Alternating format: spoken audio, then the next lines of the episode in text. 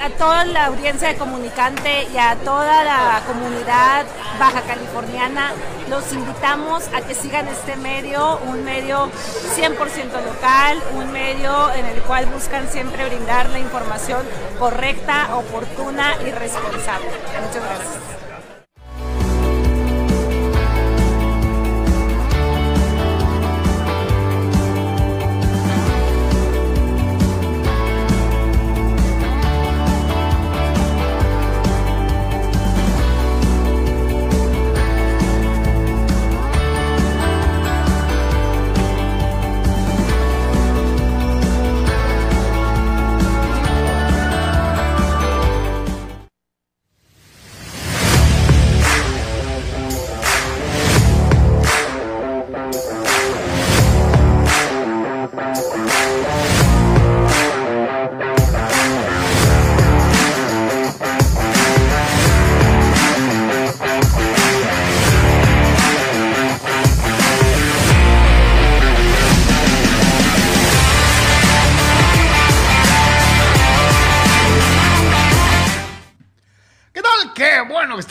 Nosotros, señores señores. Bienvenidos a Deportes. Nos da muchísimo gusto darles la bienvenida una vez más a esta su casa y desde luego esperando que cada uno de ustedes esté de la mejor manera posible, donde quiera que se encuentre y en cualquiera de las plataformas, tanto de Comunicante MX como de Deportes, que nos haga favor de seguir y participar. Como es una costumbre, lo invitamos a que no se quede con las ganas. Si tiene algún comentario, alguna sugerencia, algo, una pregunta, háganos por favor parte de su día deportivo y participe activamente totalmente en vivo en cualquiera de las eh, opciones para vernos o escucharnos, en donde usted puede participar todos y cada uno de los días. Como es una costumbre, agradecemos a toda la gente de Comunicante MX. Comunicante MX, la nueva opción en creación de contenidos y comunicación online que te ofrece una amplia variedad de programación, tanto en el aspecto informativo, general, política, policiaca, espectáculos y deportes a través de las diferentes redes sociales, concretamente Facebook y el canal de YouTube. Muchísimos compañeros trabajan para ti tratando de darte diferencia en contenidos y una buena eh, opción para apreciar más allá de los medios tradicionales. Síguenos, Comunicante MX. Igualmente a todos los que forman parte de la gran red de Deportes en YouTube, Facebook, Twitch, Twitter y desde luego también en Patreon. Patreon es nuestra principal fuente de ingreso, razón por la cual a todos y a cada uno de ustedes que forman parte de la familia en Patreon, muchísimas gracias por su apoyo, aquellos que están desde el día uno eh, y que aportan económicamente para la viabilidad de este proyecto de comunicación online a dos vías. Eh, muchísimas gracias. Sin ustedes esto ya se hubiera acabado desde hace un buen rato. www.patreon.com diagonal de por tres. Si gustas cooperar para eh, mantener este canal abierto de eh, comunicación deportiva. Puedes participar en cualquiera de los tres planes de apoyo fijo mensual o el apoyo voluntario. Cada vez que tengas una oportunidad por ahí, échanos la mano para seguir haciendo Deportes como lo hacemos todos los días de lunes a viernes en este horario. Igualmente para todos los amigos que nos hacen favor de seguirnos en nuestro canal de YouTube en Deportes, hay tres planes de suscripción y desde luego los famosos apoyos individuales que se pueden generar a, través de los super stickers o del super chat. Para todos y cada uno de ustedes que forman parte de la familia en YouTube, muchas, pero muchas gracias. Y desde luego igualmente para todos los que gustan de eh, ahondar en algunas de las notas que tocamos en el transcurso de los programas y desde luego buscar el resto de la información con comentario, análisis, fotografías y algo más. Está www.deportres.com, www.deportres.com, nuestra página oficial en la red mundial de información Internet. Como es una costumbre, el gaucho charro, el charro gaucho, don Abel Romero, está allá en la cabina de producción, eh, haciéndose cargo de llevar a buen puerto el Deportes del día de hoy. Y frente a estas cámaras y micrófonos, sus seguros servidores, Anuar y Carlos Yeme, como siempre agradeciendo una vez más el favor de su atención y preferencia. Y como siempre también, gracias a los que nos escuchan en Spotify, Google Podcast, Apple Podcast, Anchor y seis plataformas más con eh, Deportes solamente en audio. Gracias por estar con nosotros, canal. ¿Qué tal, Carlos? ¿Qué tal, amigos de Deportes? Aquí comunicando Un placer, como siempre, estar con ustedes, platicar de los eventos deportivos más relevantes de las últimas horas, lo que está aconteciendo al momento y lo que vendrá eh, pues en los siguientes eh, minutos, en las siguientes eh, horas también en los diferentes eventos deportivos. Como siempre, gracias por su apoyo. Sin ustedes no podríamos estar aquí. Comparta, por favor. Platicaremos un poco acerca de lo que es la, el tema de la NFL con lo que fue el partido de los Chargers. También ahí hay un anuncio importante de un jugador que va a decir adiós. Valgo el panorama en la Liga Mexicana del Pacífico. Hay algo de actividad en la Premier League en este momento. Todavía algunos detalles de la situación de la Copa del Mundo. Así que, como siempre, esperando sus puntos de vista, además la jornada de la NBA. Gracias y este, listos para recibir sus mensajes. Como es una costumbre, eh, ya está la pregunta para usted, que forma parte del eh, grupo de seguimiento y que ya está en el chat esperando participar con sus diferentes comentarios. Y la pregunta del día eh, es medio capciosona, pero pues así es. Ahí la tiene usted en la parte superior. Y es eh, muy simple, ganaron los Chargers. ¿Cómo los ves para post-temporada? ¿Cómo los ves para post-temporada? La opción 1, le pueden pegar a cualquiera. La opción 2, nada. Será lo mismo de siempre. Ahí están, vamos a ver quién de ustedes eh, eh, apoya más. ¿Le pueden pegar a cualquiera o nada será lo mismo de siempre? ¿Podrá el optimismo o el pesimismo imponerse en la encuesta de este día en relación al equipo ex de San Diego, ahora de LA. Este, la verdad todavía no me acostumbro, me cuesta un trabajo del nabo este.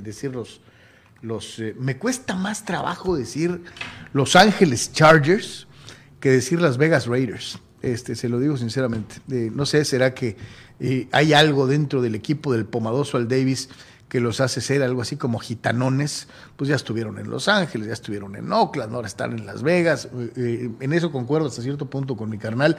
Si los pones a jugar en la Ciudad de México, van a ser Ciudad de México Raiders y va a ser lo mismo y va a seguir la misma base y el Black Hole y, todo. O sea, va más allá de la ciudad en donde jueguen. Pero con los Chargers sí como que, híjole, me cuesta mucho trabajo asumir que San Diego no tiene fútbol americano, pero pues como dicen en mi rancho, ellos se lo buscaron. Este... No, y apenas mm, relativamente todavía va poco. Sí, muy poco. Deja que el tiempo siga avanzando y va a ser este. Sí, cuando se nos olvide eh, que eran los San Diego Chargers. Va a ser peor y peor y peor, ¿no? Sí, sí, sí, total, total y absolutamente. Así que bueno, pues ahí está. Para todos y cada uno de ustedes, participen por favor en la encuesta. Y como es una costumbre, antes de entrarle con la machaca eh, informativa, eh, pues vamos a ver algo de lo que están opinando ustedes. Eh, me parece que el primero era Dani Pérez Vega y decía algo en relación a los Chargers. Si quieren ganar en playoff, la, ofensiva tiene que ser más explosiva. Dice, bien por Chargers, amarrando el primer playoff en la época Herbert. Lo bueno, la defensa sigue muy sólida. Lo malo es que si quieren ganar en playoff, la ofensiva tiene que ser más explosiva. La segunda participación le correspondió al jaguar eh, Chava Zárate. Dice, chicos, me da tristeza que casi no le, no le demos bola a Hugo Sánchez. En su tiempo fue uno de los top 5 a nivel mundial, mucha gente prefiere al príncipe de Tepito que al que fuera, eh, que al que si fuera argentino fuera un dios. Yo te digo que son épocas diferentes y circunstancias diferentes la de Cuauhtémoc que Hugo. No me atrevería a ponerlos en el mismo contexto, mi querido Chava, porque eh, Hugo, Hugo es indiscutiblemente el mejor jugador mexicano de la historia. Eh, eh, no lo digo yo, lo puso FIFA en, el cierre del siglo pasado, lo pusieron en la lista de los 100 jugadores más importantes del siglo y el centro delantero titular del equipo del siglo. Entonces, no son cosas, no son enchiladas. Eh, no sé si alguno de ustedes ha tenido oportunidad de ver la peliculita, esta documental que hicieron sobre Hugo en fecha muy reciente. Este, la vi hace una semana y te revela cosas que no conoces del macho, ¿no? Inclusive el dolor que guarda por el fallecimiento de su hijo, que, que, lo acompaña día a día, ¿no? Yo nunca lo había visto llorar y se la canto una vez, es un spoiler. Hugo llora, eh, Hugo es humano, Hugo siente. tras eh, esa... Em, bueno, había llorado en una entrevista que le hizo este No, yo, no, yo no la vi, ¿no? Este hombre, este reportero de La Rosa, que ahora está, que estaba en Ajá, y que estaba en... el Pero hecho, él- aquí- se acuesta cuenta la y- anécdota de que el productor de esa entrevista en específico, que no es el documental, pero, pero básicamente el productor le dijo, este, lo tienes que, porque era uno de esos eh, programas de entrevista, le dijo, lo tienes que hacer llorar y este, y el chavo es, bueno, no chavo, ya no tan chavo, pero este salió el tópico de, del hijo y obviamente eh, Hugo. Sí, no yo no, yo no lo había visto llorar, yo no me tocó ver esa entrevista. En esta se, eh, eh, se le nota el, el- el brutal dolor de lo que representa este recuerdo. Y, y ponen testimonios de, de cualquier cantidad de, de- de- de compañeros, excompañeros, rivales, no rivales, enemigos deportivos, ¿no? Hasta la Volpe dice que era el mejor, hombre. Hasta la Volpe dice. O sea, eh, Chava, eh, eh, el caso Cuauhtémoc que es muy propio de la idolatría popular mexicana, ¿no? Que en muchas ocasiones premiamos al, desordenado, ¿no? Al Juan Charrasqueado, al, que sale de- de- de- del entorno más humilde. Hugo no, Hugo pues, tenía una familia de clase media baja, pero todos los hermanos son universitarios. Hugo jamás bebió, jamás se le conoció un escándalo. Cuauhtémoc sí, ¿no? Cuauhtémoc, pues, lo que se moviera y... y- y- y- No, tuvo un divorcio, pero eso es pues normal. eh, eh, etcétera, etcétera, etcétera, ¿no? Este Hugo, Hugo no es como era Cuauhtémoc, no es como era Julio César Chávez, que provocó una idolatría popular, eh, al margen de su tremendo No, éxito. de hecho, hasta con Fernando, porque Wow. como Fernando salió de... De, de, de Choaquila, de un de- pueblito perdido en medio de la nada, que no aparecía en el mapa, de ¿no? Choaquila, Sonora, o sea... Entonces, No, y lo de la selección, Carlos, quieras o no, eso es algo que pesa mucho, ¿no? De que, que Cuauhtémoc tuvo ciertos momentos en la selección y que a Hugo no se le dieron las Y cosas. aquí ¿no? somos muy dados a, a- a- En México, ya se los dije la vez pasada, y para no redundar en eso, en México el que tiene éxito se convierte en tiro al blanco, ¿no? Mar- Márquez está en la mitad, ¿no? O sea, que porque también es... es-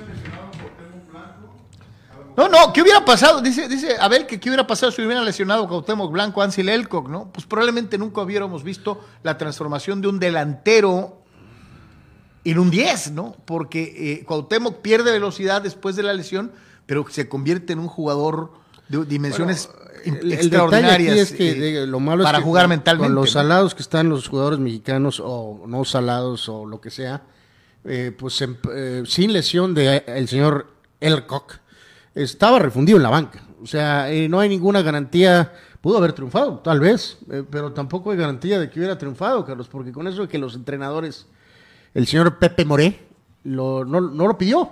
Sí, y aunque iba prestado por 100 mil dólares, estaba, Y- estaba en la banca. Y con la etiqueta del mejor jugador de México. Pues sí, era el mejor jugador de México, pero pues... eh, ¿Quién sabe qué hubiera pasado? no sé, no sé qué hubiera pasado. o sea, pero, O sea, lo que forzó fue un cambio en, en él. En- por eso es lo que- lo que un mencioné. cambio, un cambio este, adelantado, ¿no? es lo que mencionaba ahorita. De años, ¿no? De, O sea, de Hugo- dos, tres años de... Hugo, Hu- eh, eh, Hugo no, no, Hugo fue prácticamente el mismo y gracias a Dios nunca se dio una lesión severa hasta muy al final de su carrera. Este, siempre fue consistente. Eh, cualquiera puede decir lo que quiera, pero eh, lo que hizo Hugo en España no lo han hecho, No, no, pero sí no lo ha también hecho eh, nadie. la polémica sea, de siempre. Hugo fue muy penalizado por, Eh, por ser que- una persona Lo que que, decía, lo que dice, lo que piensa. que ¿no? decía lo que piensa, ¿no? O sea, y aquí eso en México aquí no en gusta. México nos ¿no? caen los aguacates que alguien diga este, las cosas, ¿no? Este, eh, derecho. Y, y- y sobre todo con aquello de que Por decir, es- voy a ser el mejor, es, voy a es ser arrogante, es- se cree mucho, es mameluco, este, eh, ¿qué quieren? No, Sí, no sí, todos calladitos, ser, o no sea- todos pueden ser Pedro Infante, carajo, o sea, esa es la neta, no, to- no, no, no puede haber alguien que sea monedita de oro para todo el mundo. Hugo Pe- no lo- Pedro Infante triunfó siendo calladito. No, pues porque era el muchacho alegre, provenía. Y, o sea, a lo mejor es lo que querían que fuera Hugo, ¿no? Sonriente. No, no, no. Una cosa es el chorreado, ¿cómo se llama? Eh, Pepe el Toro. Una cosa es Pepe el Toro, otra cosa es Pedro Infante. Pedro Infante, no, no, no, no creo que ¿Eh? No, haya- pero dicen que así era. Que por eso actuaba tan bien. Que no, no Era él, actuar, pues. era él. Era pues. él, ¿no? O sea, No, no, pero digo, a Hugo le penalizan dos cosas muy fuertes. Primero que nada esa, la situación de que, bueno, tres, ¿no? Ya lo decías, es muy claro, ¿no, Carlos? La no extracción eh, absolutamente popular, pues, o sea, digo, no eran ricos, como ya los te describiste, el hecho de que las cosas desafortunadamente no le salieron en selección y su personalidad, ¿no? De ser una persona absolutamente frontal, ¿no? pues Eh, Cristiano no es, no es, no es humilde, pues es que digamos, ¿no? Y la Pues gente lo por odia porque está guapo. Bueno, eh, ahora aquellos son porque Y- están y guapos. Porque ¿no? está guapo y porque, Eh, y porque dice lo que piensa, ¿no? Este, Beckham mismo. David Beckham, el, el fulano era tranquilo, callado, hacía labor social. pero- y hay gente en el mundo que lo odiaba. ¿Por qué? Porque estaba guapo. Porque estaba guapo. Eso se llama en mi pueblo envidia. pero bueno. sí, porque bueno, Beckham tampoco no salió del, del- del Palacio Buckingham. No, no, es no, también es de una extracción un tipo de eh, una familia eh, muy, modesta, ¿no? Muy modesta. Muy humilde, o sea- sí, sí. Sí. Entonces ahí está, mi querido Chava. Y sí, en México particularmente es difícil contraponerte. Di- Dice Abel, no, los goles de Hugo son igualables. Yo te digo, cuando metió Cristiano su chilena, este, híjole, sí, pues le hicieron una laraca tremenda. Salió en 8.400 millones de, de Instagrams diferentes y, y redes sociales y tweets y todo. Yo me pregunto qué hubiera pasado si en la época de Hugo y aquel gol del Logroñés hubiera existido el Internet, ¿no? Este, No, no, y aún así le dio la vuelta al mundo. y aún así le dio Este, la vuelta en los al mundo. primeros años de Cristiano eh, este, hay una entrevista, por ahí estar en YouTube, ¿no?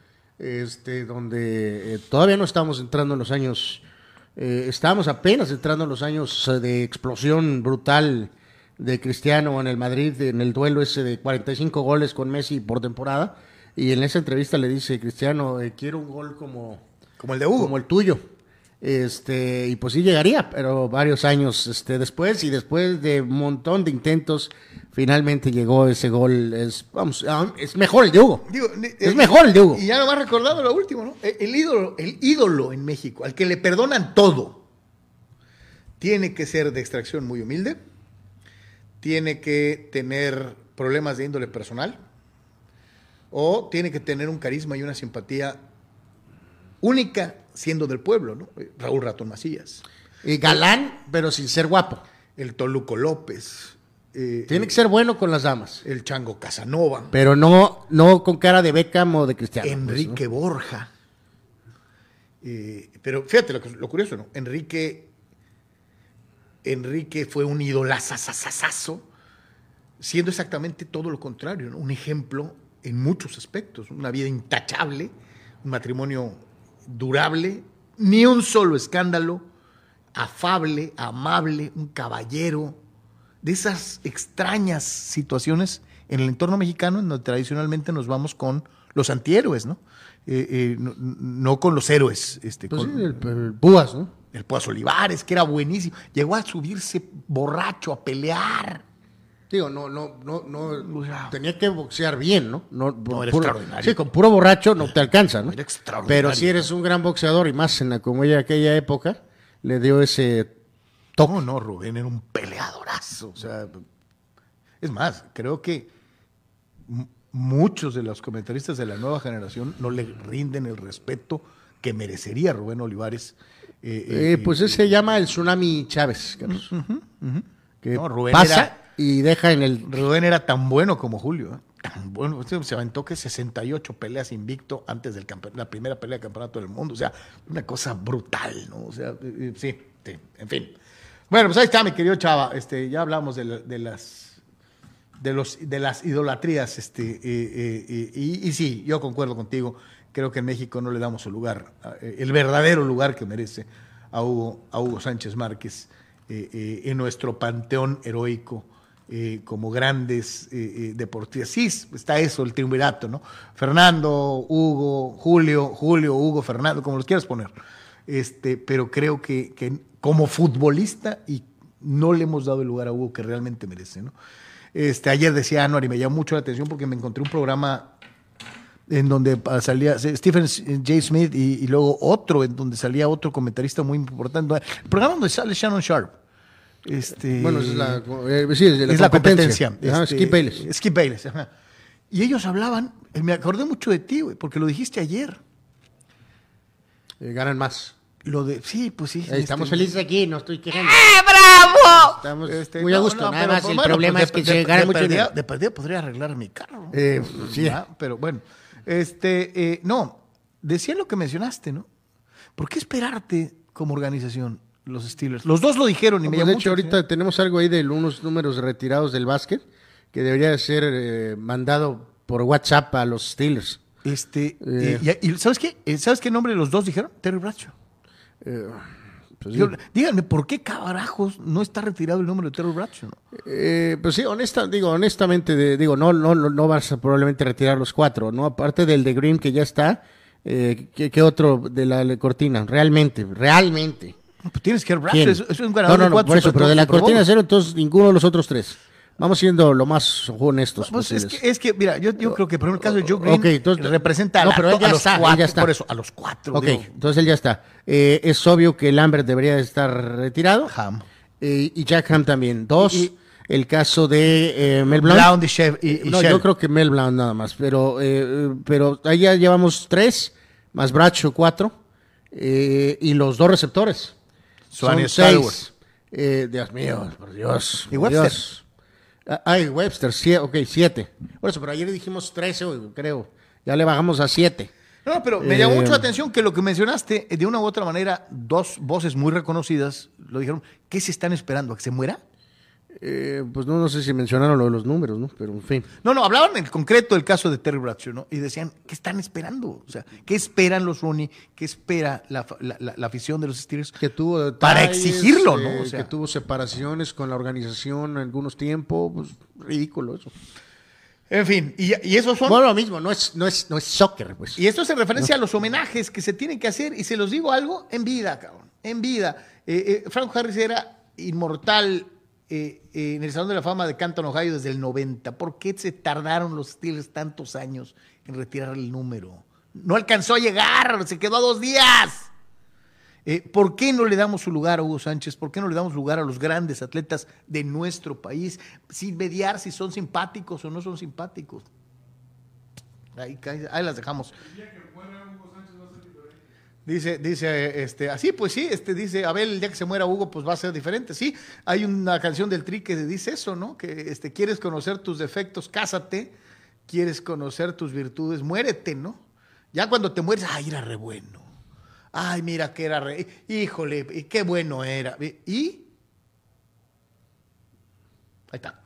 Oye, antes de terminar, una cosa es que Hugo Sánchez le den el reconocimiento y otra cosa es que le quieran dar la selección ahorita. Muy diferente. No, no, no, no. Ya, de hecho, técnicamente, pues ya, dice Abel que no significa que en este instante le van a dar la, la selección de regreso por reconocimiento. ahora sí te digo. Tuvo que cuando, su chance, que- fueron muy injustos Yo te con él, digo pero que cuando pues, se la quitaron, se la quitaron a la mala, ¿eh? Pues sí, sí, sí. sí Porque con la mayor la lo, mala. lo estaba haciendo muy bien. Fue a la mala, ¿no? O sea, Fue un movimiento no se le perdonó. asqueroso para joder a Hugo Sánchez. No se le perdonó lo de la Copa de Oro, este, aunque hizo una muy buena Copa América después y de todas maneras se la quitaron. Y de todas maneras al final acabó siendo un desmoche con la porquería de la cosa Erickson. Terminamos con Aguirre de regreso, 2010 no pasó nada. No pasó nada.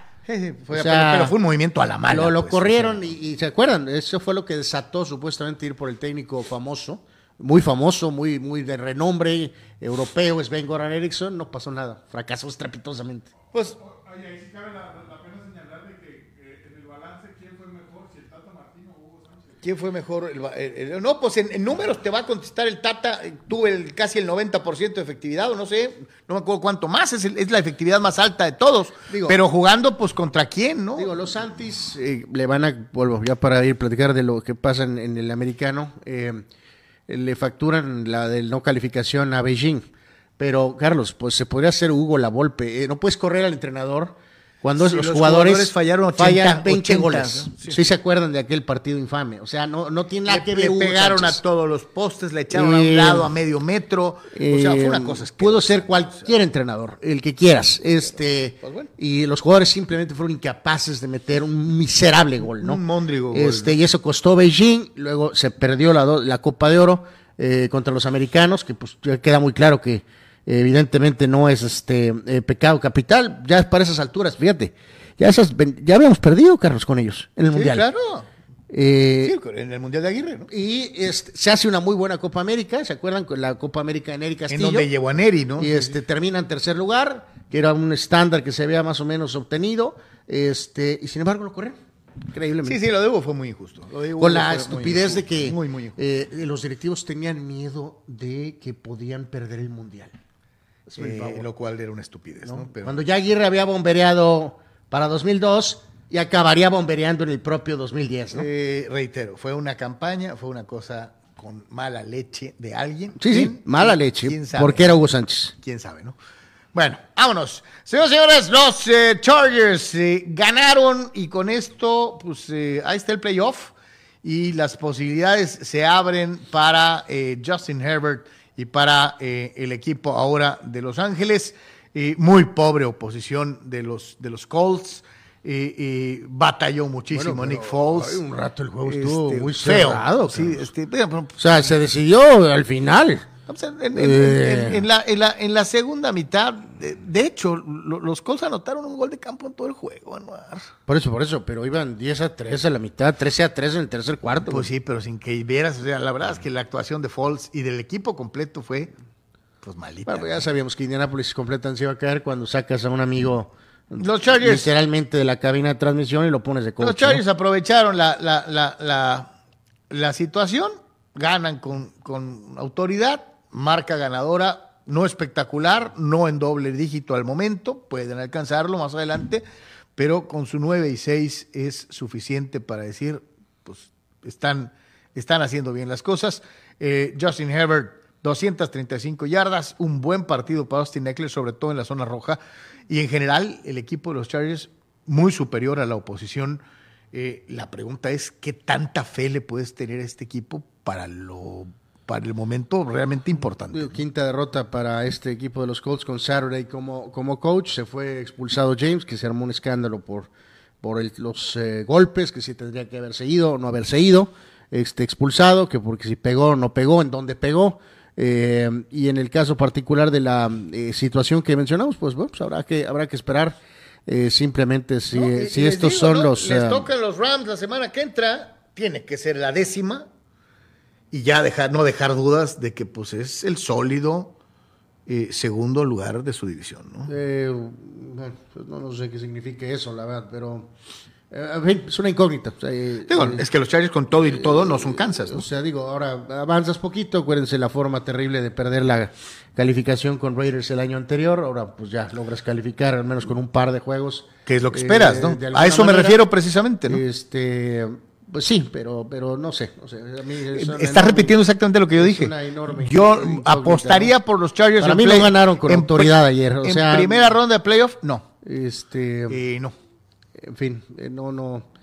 Bueno, no. Se, puede A- juzgar por- Aprovecharon la, la- la lo, lo acabo de mencionar otra vez. Se puede juzgar Aprovecharon por- la coyuntura de jugar con un equipo muy malito. ¿eh? se puede hablar de que Muy malito, no es momento de hablar de Fouts ni de, de Rivers, pues entonces si no es así, ¿cuándo? Y yo te digo algo. eh, Eh, eh, le tienen que ganar a los Rams. Igual, cuando menos. ¿no?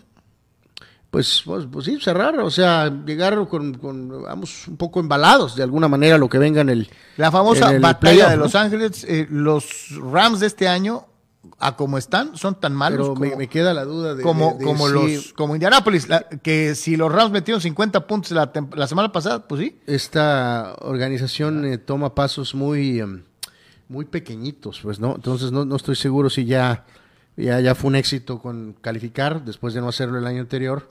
Y entonces ahora eh, el éxito será, nos vamos en la primera ronda. Por, e- por- eso abrí la pregunta. Ya dimos avance, Eh, o sea... ¿Quién es- te provoca confianza para ganar eh, eh, uno de playoff, cuando menos? Uno. Ahorita, nada más para recordar, amigos, en este momento los ex San Diego Superchargers, o sea, los LA Chargers, irían a Cincinnati.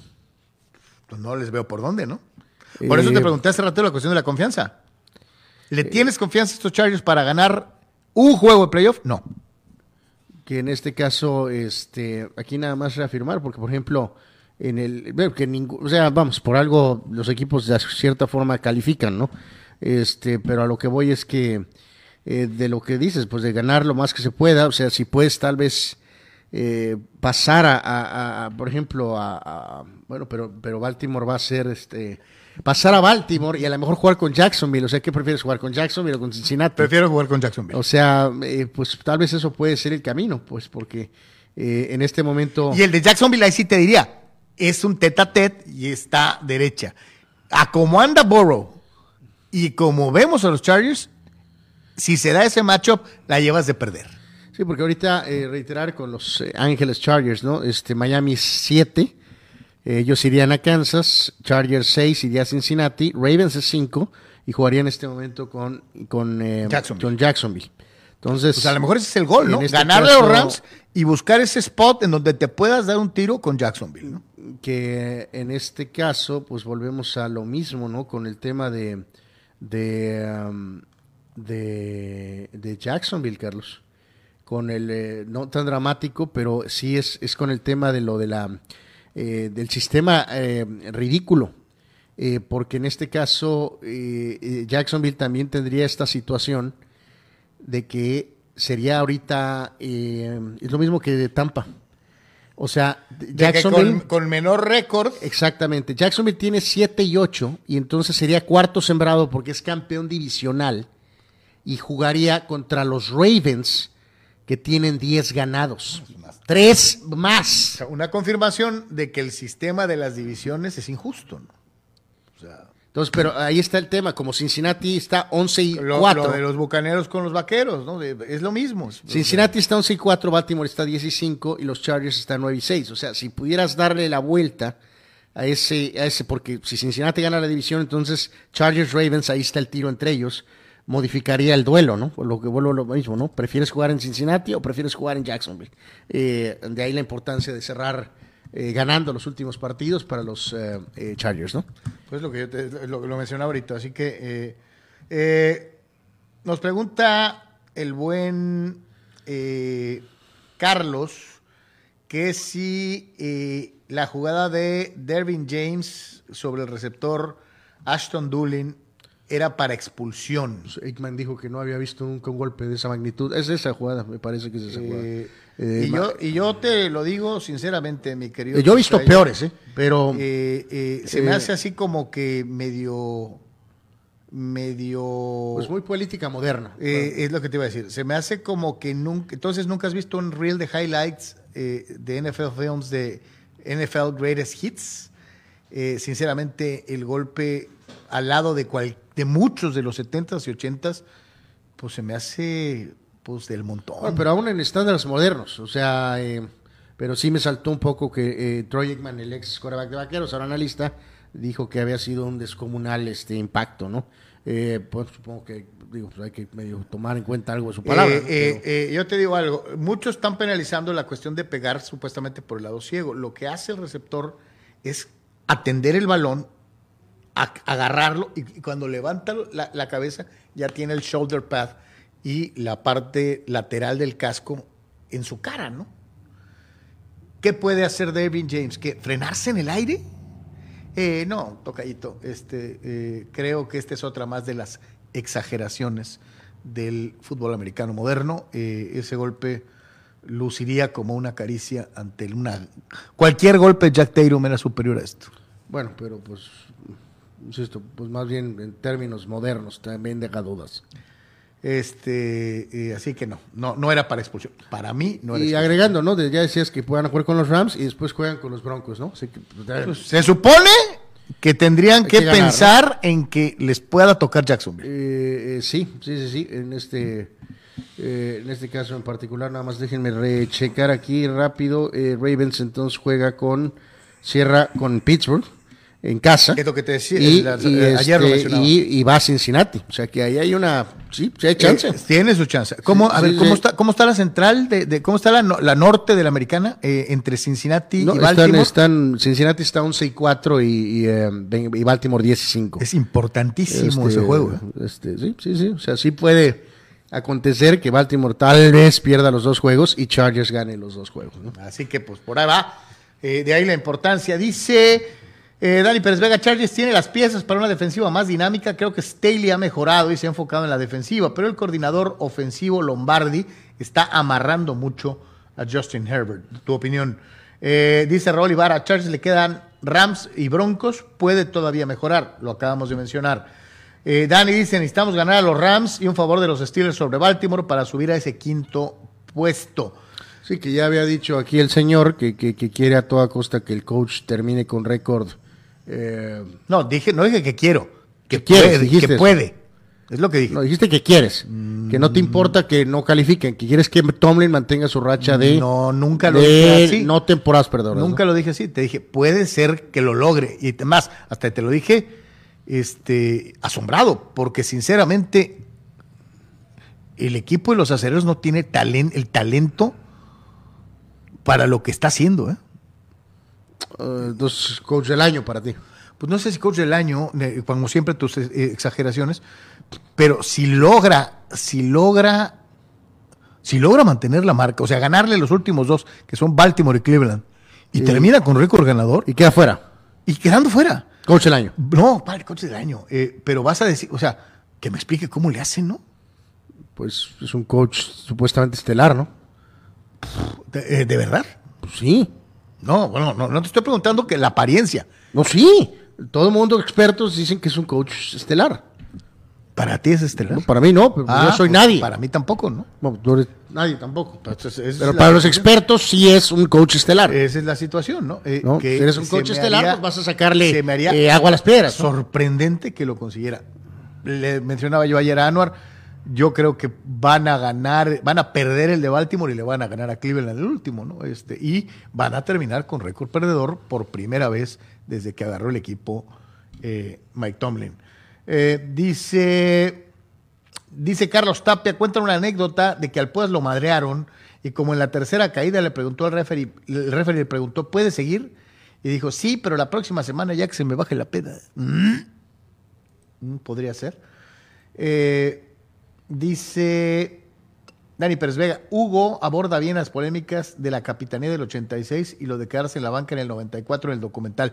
Qué bueno que ya lo viste. Eh, para mí, me presenta una cara de Hugo Sánchez que ojalá le cayera el 20 a muchos de sus detractores, ¿no? O sea, e- él explica muchas cosas con una claridad asombrosa, ¿no? Este, eh, eh, y hay las contrapartes. No crea que nomás pusieron las versiones de Hugo, ponen las contrapartes en el mismo documental.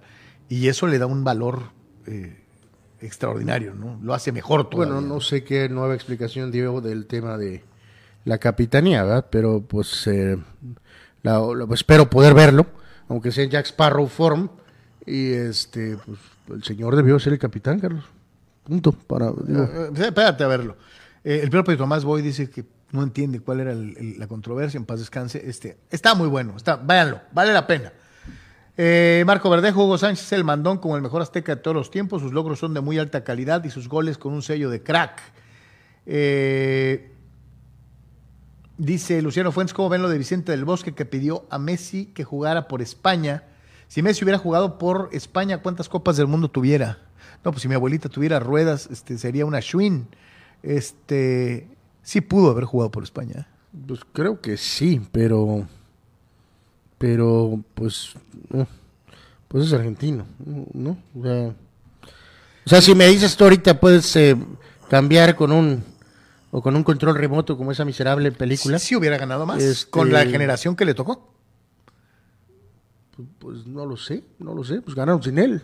No, no. O sea, no estoy, o sea, no sé, no sé qué hubieran No, pues les hubiera alcanzado. Bueno, es imagínate que, Carlos, tanto hubiera mejorado. Esa base, no, ya, no, no, o sea, no, no sé, el Messi de 2014, no el Messi de, increíblemente, de No, el de 2022. ahorita, no, no, no. El Messi de 2014, puesto en España, no estoy seguro que hubiera hecho eh, gran diferencia en el resultado de España. Si se acuerdan que esa España culminó su ciclo, eh, pues yendo. yo- yo creo ¿Cómo les fue con Holanda en el primer juego? Yo creo que hubiera jugado, si hubiera jugado como en el Barcelona, si hubieran ganado más Luciano. Yo sí te pienso que era la misma base O más sea, Messi. A, a lo ¿no? que voy es el señor, este, juega desde el 6, eh, chaval, no hubiera hecho diferencia para que España hubiera marcado una diferencia, supongamos como lo hizo. Pasó en Argentina, Carlos. Dio destellos, porque era el chavito y maravilloso, ¿no? Es del futuro, pero no, no iba, no, no, Messi no era la el jugador que tenía que cambiar el destino de Argentina en 2006. Eh, eh, España gana en 2008, 2010 y 2012. Dos Eurocopas y gana el Mundial. Cuando llega ese equipo veterano a 2014, veterano hasta cierto punto, eh, pues se acabó. Se acabó. Y sinceramente, no sé, o sea, el Messi de, ahorita a lo mejor sí. El Messi del 2022 sí hubiera hecho una diferencia. El Messi de 2014, no, Bueno, yo- para yo- mí no hubiera cambiado. Yo, yo difiero de Anuar. Yo creo que eh, con la base del Barcelona, con Xavi, Iniesta, tal, a lo mejor ese equipo hubiera ganado hasta más, ¿no? Pero Bueno, eh, pues un mundial más, ¿no? no Sí, un no, mundial o sea, más. digo, es, es muy fa- un mundial más, ¿no? Suena muy fácil. pues sí, suena muy fácil, pero Yo creo que sí hubiera tenido Digo, peso. no le pregunten a él que ganó hasta su último intento. Bueno, Eh, no sé si es su último intento. Dice Rul Seyer, salud Sanar, ya que tus Yonkers, Lakers, Cowboys, Huilotas y Penaldo no te han dado una alegría deportiva en lo que va del año, te invitamos a que te incorpores al barco de los Superchargers y que grites ¡Go Chargers! Jamás en la vida. Ni aunque me pagaran, le iría a los Chargers. Jamás. Eh, eh, eh, eh, ¿Sabes que eres como un Grinch o algo así?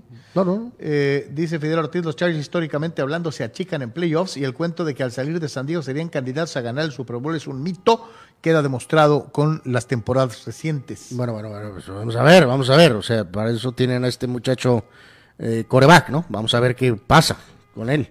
Eh, dice Luciano Fuentes, eh, les hago una, mues- una, una, una muestra. Hay gente que odia a Messi simplemente por ser el mejor. No es el mejor. Eh, Gerardo Atlista López, Ana Gabriela Guevara, Lorena Ochoa y Checo Pérez se sientan en la misma mesa que los tres de los ochentas. Sí, sí, sí, sí, pero a lo mejor un escaloncito abajo en el nivel de idolatría. Creo que era, son más ídolos los tres de los ochentas, ídolos, que Guevara, Lorena o el mismo Checo Pérez.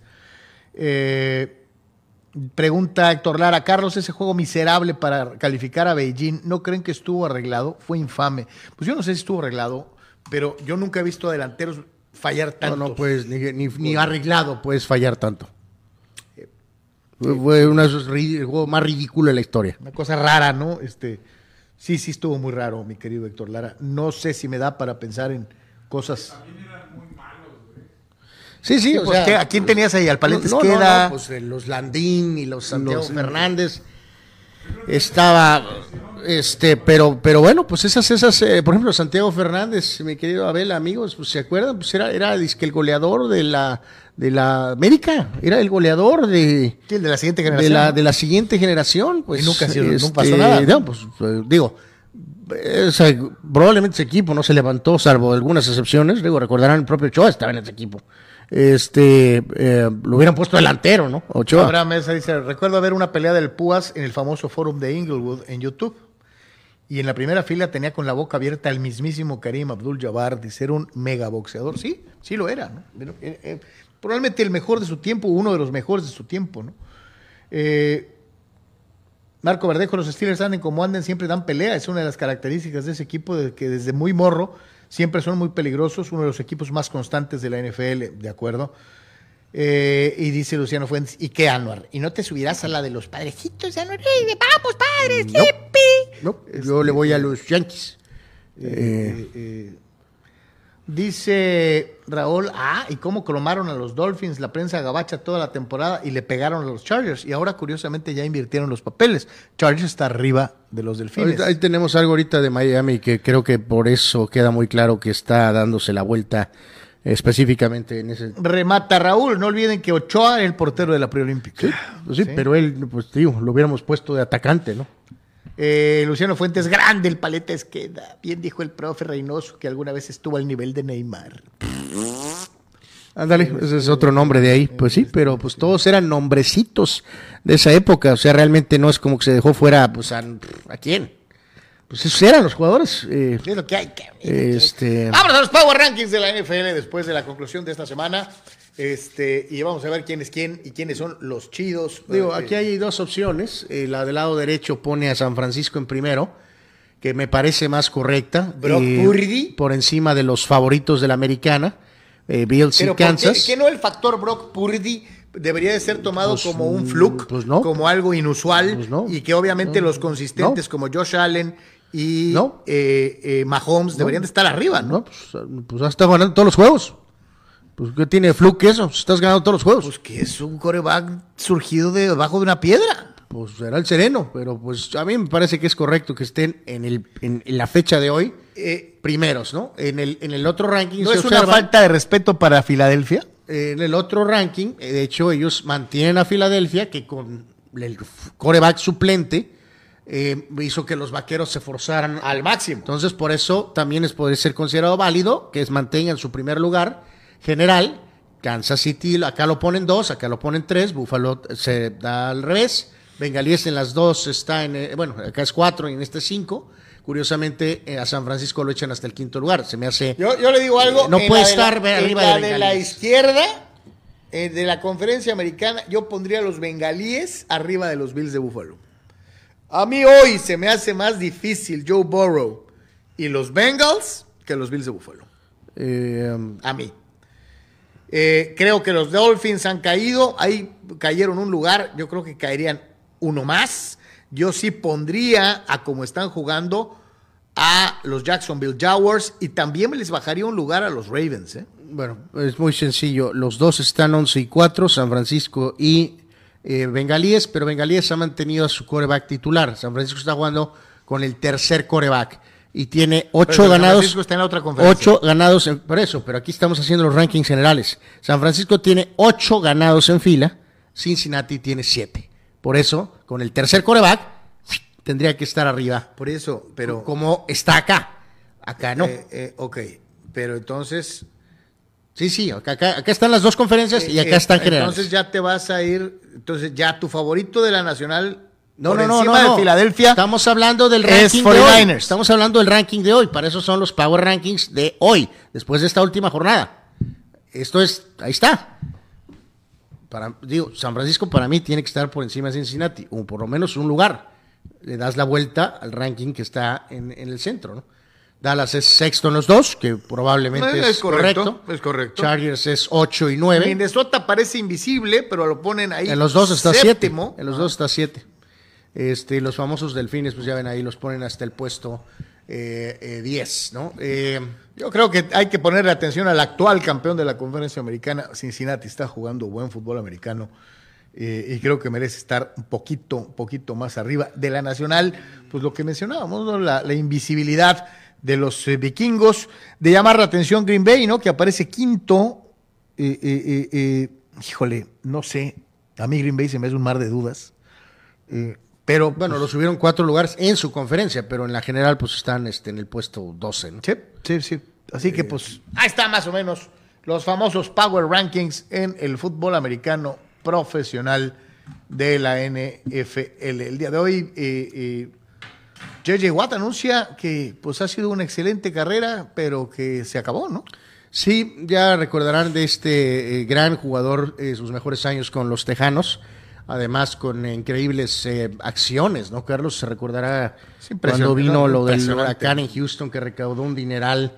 Este, entonces una, un buen eh, tipo, ¿no? una gran persona que eh, sorprendió, Carlos. Si bien Arizona, aunque tú los desprecies, había dado ciertas señales de vida eh, con ciertos nombres, Anuar, si JJ Eh, Watt hubiera jugado sí me sorprendió. en, en un equipo como Dallas, sí me sorprendió que decidiera por Arizona, aunque sí había ciertos elementos que los cuales te sobrepasan porque tu odio te ciega, eh, pero creo que debió haber intentado en sus últimos años con una franquicia de prosapia. no, pues, tiene la, la De desgracia nombre, ¿no? de haber jugado También influyó, como siempre, en pues, dos equipos el dinero, ¿no? chiquititititos. Eh, pues sí, pero también Arizona Sí. de alguna manera presentó el mejor. siendo este tipo, si este tipo hubiera jugado en los 49ers o en los Vaqueros, eh, sería impresionante, ¿no? O sea, eh, eh, increíble. Pero pues también eh, es válido el que, eh, a pesar de jugar en organizaciones pequeñas, ha adquirido una dimensión de leyenda, ¿no? Es un tipo, Sí, sí, sí. eh, tal vez el mejor de su generación. ¿no? Sí, este, tres veces jugador del año, ¿no? Tiene 33 años. Para un liniero, pasado, presente, es una edad más o menos. Esto no es soccer, ¿no? 111 capturas y media de mariscal de campo, vigésimo sexto en la lista de carrera de todos los tiempos. Eh, esta estadística, recordarle que la llevan desde 1982, o sea, no de 82 para atrás no hay registros. Eh, el único jugador en registrar más de 20 capturas en temporada, en varias temporadas, lo hizo en 2012 y 2014. Eh, es hermano de eh, TJ Watt, el que juega en los Steelers y que también está teniendo un carrerón. Ya fue defensa. Bueno, él es el primer hermano, pues. Eh, sí, sí. Bueno, Eh, ¿Y ya es? veremos después si lo pasan, ¿no? Es el bueno. Tu Watt y el otro, ya veremos, ¿no? Eh, mi- eh, no estamos hablando de mi Watt o tu Watt. Eh, Bueno, eso suena muy raro, pero Estoy- este es el principal Watt. pues. estoy hablando de que el otro hermano. Tu- el que está con tu equipo, que estaba lesionado, o sea, le- no está en este nivel. Ya veremos si llega a este nivel, ¿no?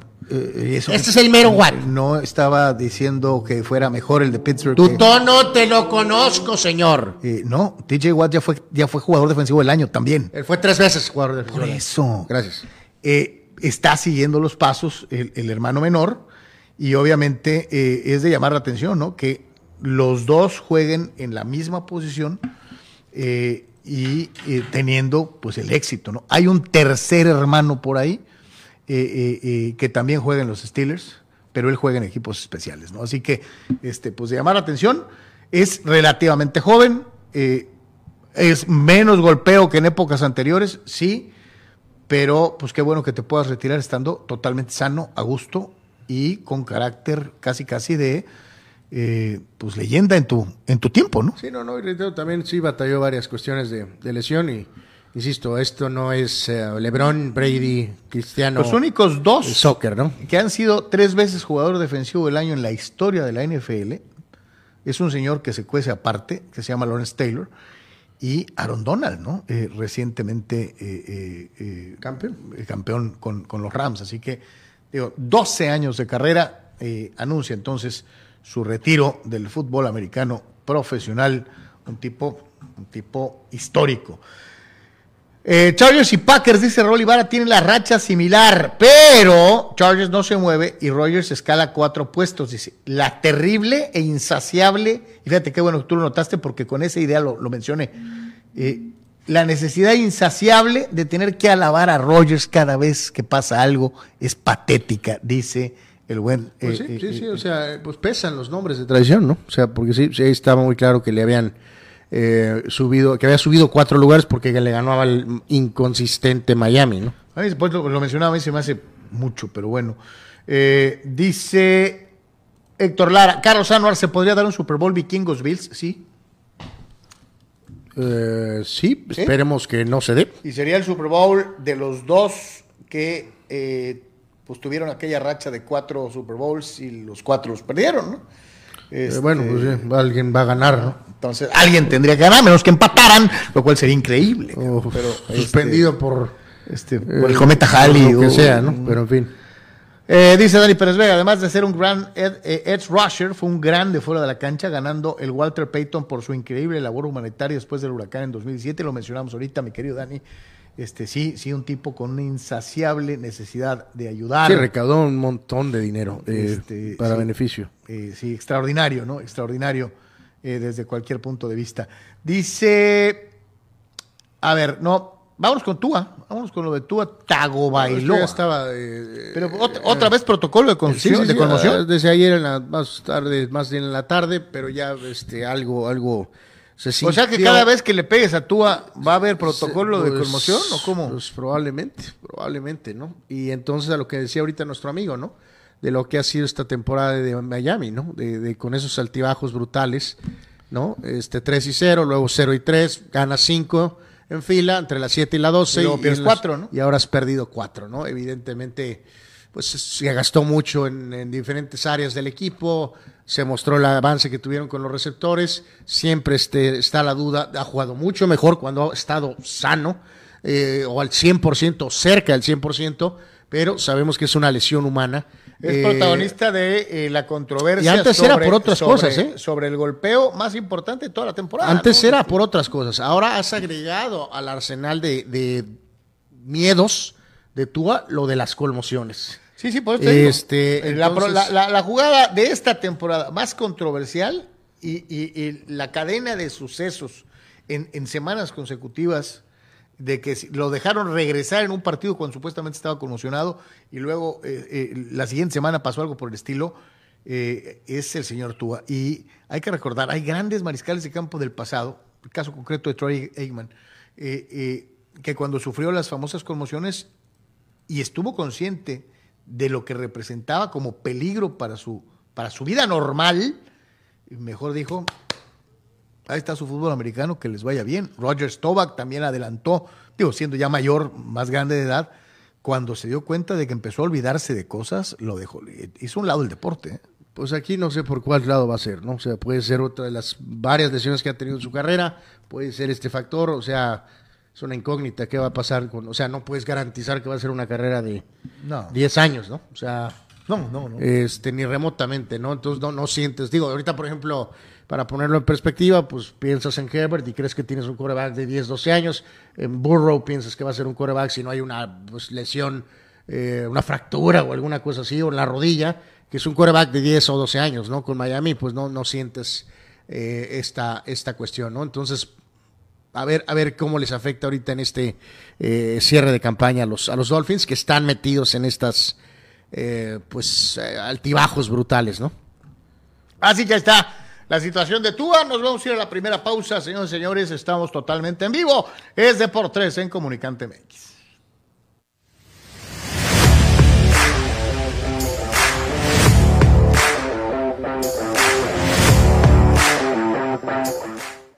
En Pollo Asil te consentimos como te mereces. Ven y prueba nuestras diferentes opciones para comer. Nuestro sabor es la mejor promoción. Contamos con servicio a domicilio completamente gratis. Pregunta en nuestras sucursales. Visítanos en nuestras direcciones. Sucursal Rosarito Centro. Sucursal Benito Juárez. O sucursal Cantamar. No importa el día que sea, siempre puedes disfrutar de nuestro exquisito sabor y de nuestra increíble promoción cualquier día de la semana. En Pollo porque así te queremos. Hola, buenas tardes. Es un placer poder decirles que el pollo asil es muy, muy sabroso, muy rico. Así que los invitamos a que vengan aquí a Primo Tapia, a Primo Tapia a comer pollo asil. Popotla Junior te invita a disfrutar de su excelente menú. Mariscos frescos y de la mejor calidad. El placer del mar listo para degustar. Ven y prueba nuestros platillos y botanas con un ambiente 100% familiar y con todo el protocolo de seguridad de higiene. Escápate a Mariscos Popotla Junior y prueba el mejor sazón en mariscos. Estamos en Boulevard Popotla, kilómetro 30, número 3103. Pide para llevar al 661-100-2598. Mariscos Popotla Junior. Del mar listo para degustar.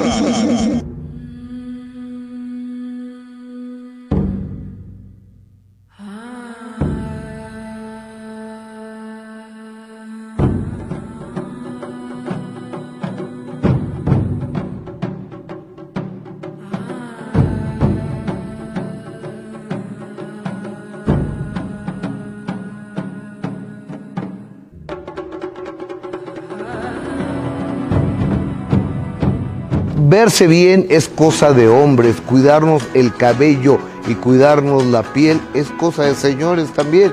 ¿Y saben cómo lo van a lograr? Con este kit de caballeros TNC Men, lo mejor para todos nosotros, los caballeros. Este kit TNC Men contiene, fíjense esta maravilla, gel exfoliante de limpieza, gel para después de afeitar, gel de contorno de ojos, crema hidratante de día con protector solar. Señores, y para ir a la cama, nada mejor que la crema nutritiva de noche. Champú crecimiento de cabello. Cera gel de alta fijación para el cabello. Haz tu pedido de TNC Men, el teléfono que está apareciendo en pantalla o acércate con tu distribuidor autorizado más cercano de Tonic Life. TNC Men, lo mejor de la naturaleza, solo para hombres. Se lo recomienda su amigo Gustavo Adolfo Infante.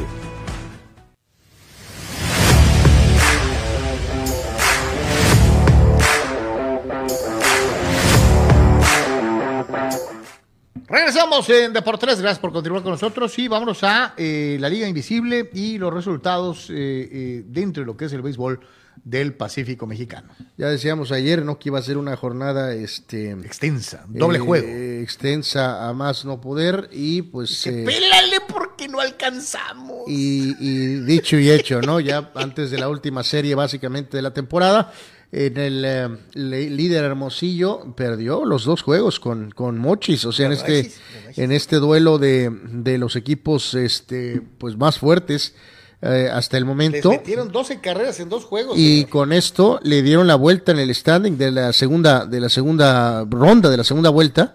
Mochis es ahora el líder de la segunda vuelta, 20 ganados, 10 perdidos, y Naranjeros está con récord de 19 y, y 11. No recordar, Hermosillo fue el líder de la primera vuelta, eh, en la general se mantiene Hermosillo con solo un juego, Carlos, Eh, Hermosillo tiene un total de 40 y 25 y Mochis está 39 y 26. O sea que qué segunda vuelta de los, de los cañeros, ¿no? Este, tremenda. Sí, en la, en la primera vuelta Mochis terminó cuarto.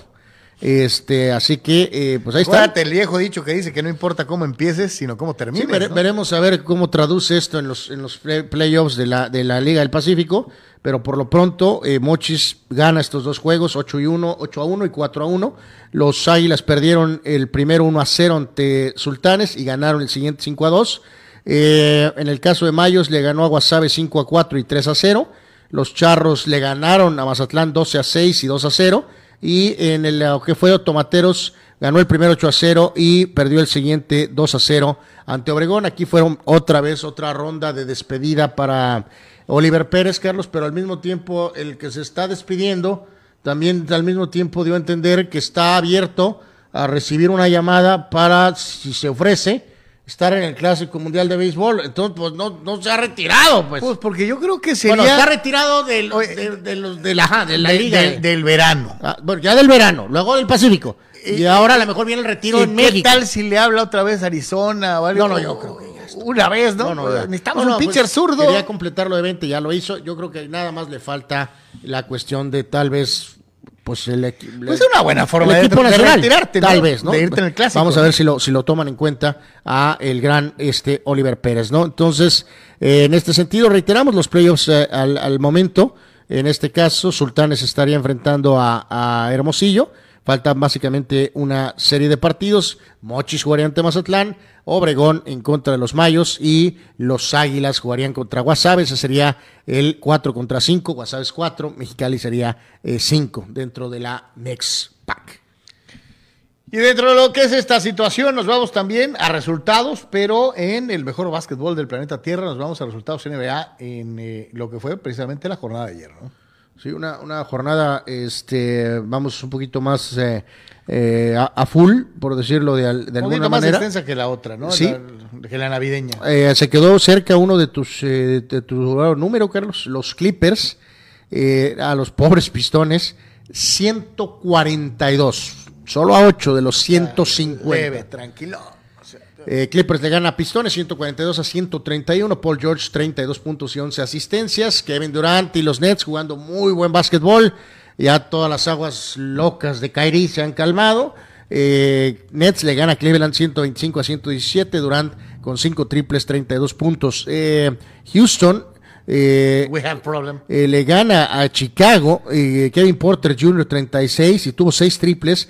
Pues Houston, que estaba en el Toledo, Carlos, está 10 y 23. Chicago está 14 y 19.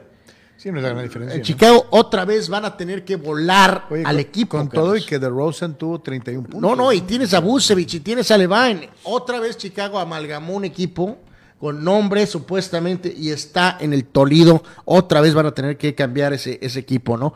Eh, Pelícanos, que está teniendo una muy buena temporada, le gana a Pacers, eh, Marshall con 22 en ese partido. Miami le gana por 3 a Minnesota, 113-110. Lowry con 18 puntos y 9 asistencias.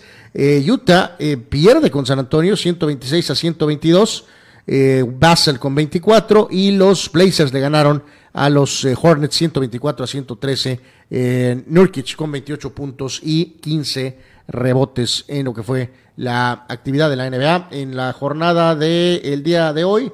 Nada más para repasar, los Lakers estarán en Orlando, Carlos. A ver si no pierden contra Banchero. Este, a las 4 de la tarde es este eh, partido, ¿no? Así que de alguna manera hay un poquito peligroso el asunto con los Lakers ahorita con el lesionado eh, Davis y eh, nada más reafirmar, Boston está de líder en el este, uno y medio de ventaja sobre Milwaukee y en el oeste Denver medio juego de ventaja sobre los Pelícanos.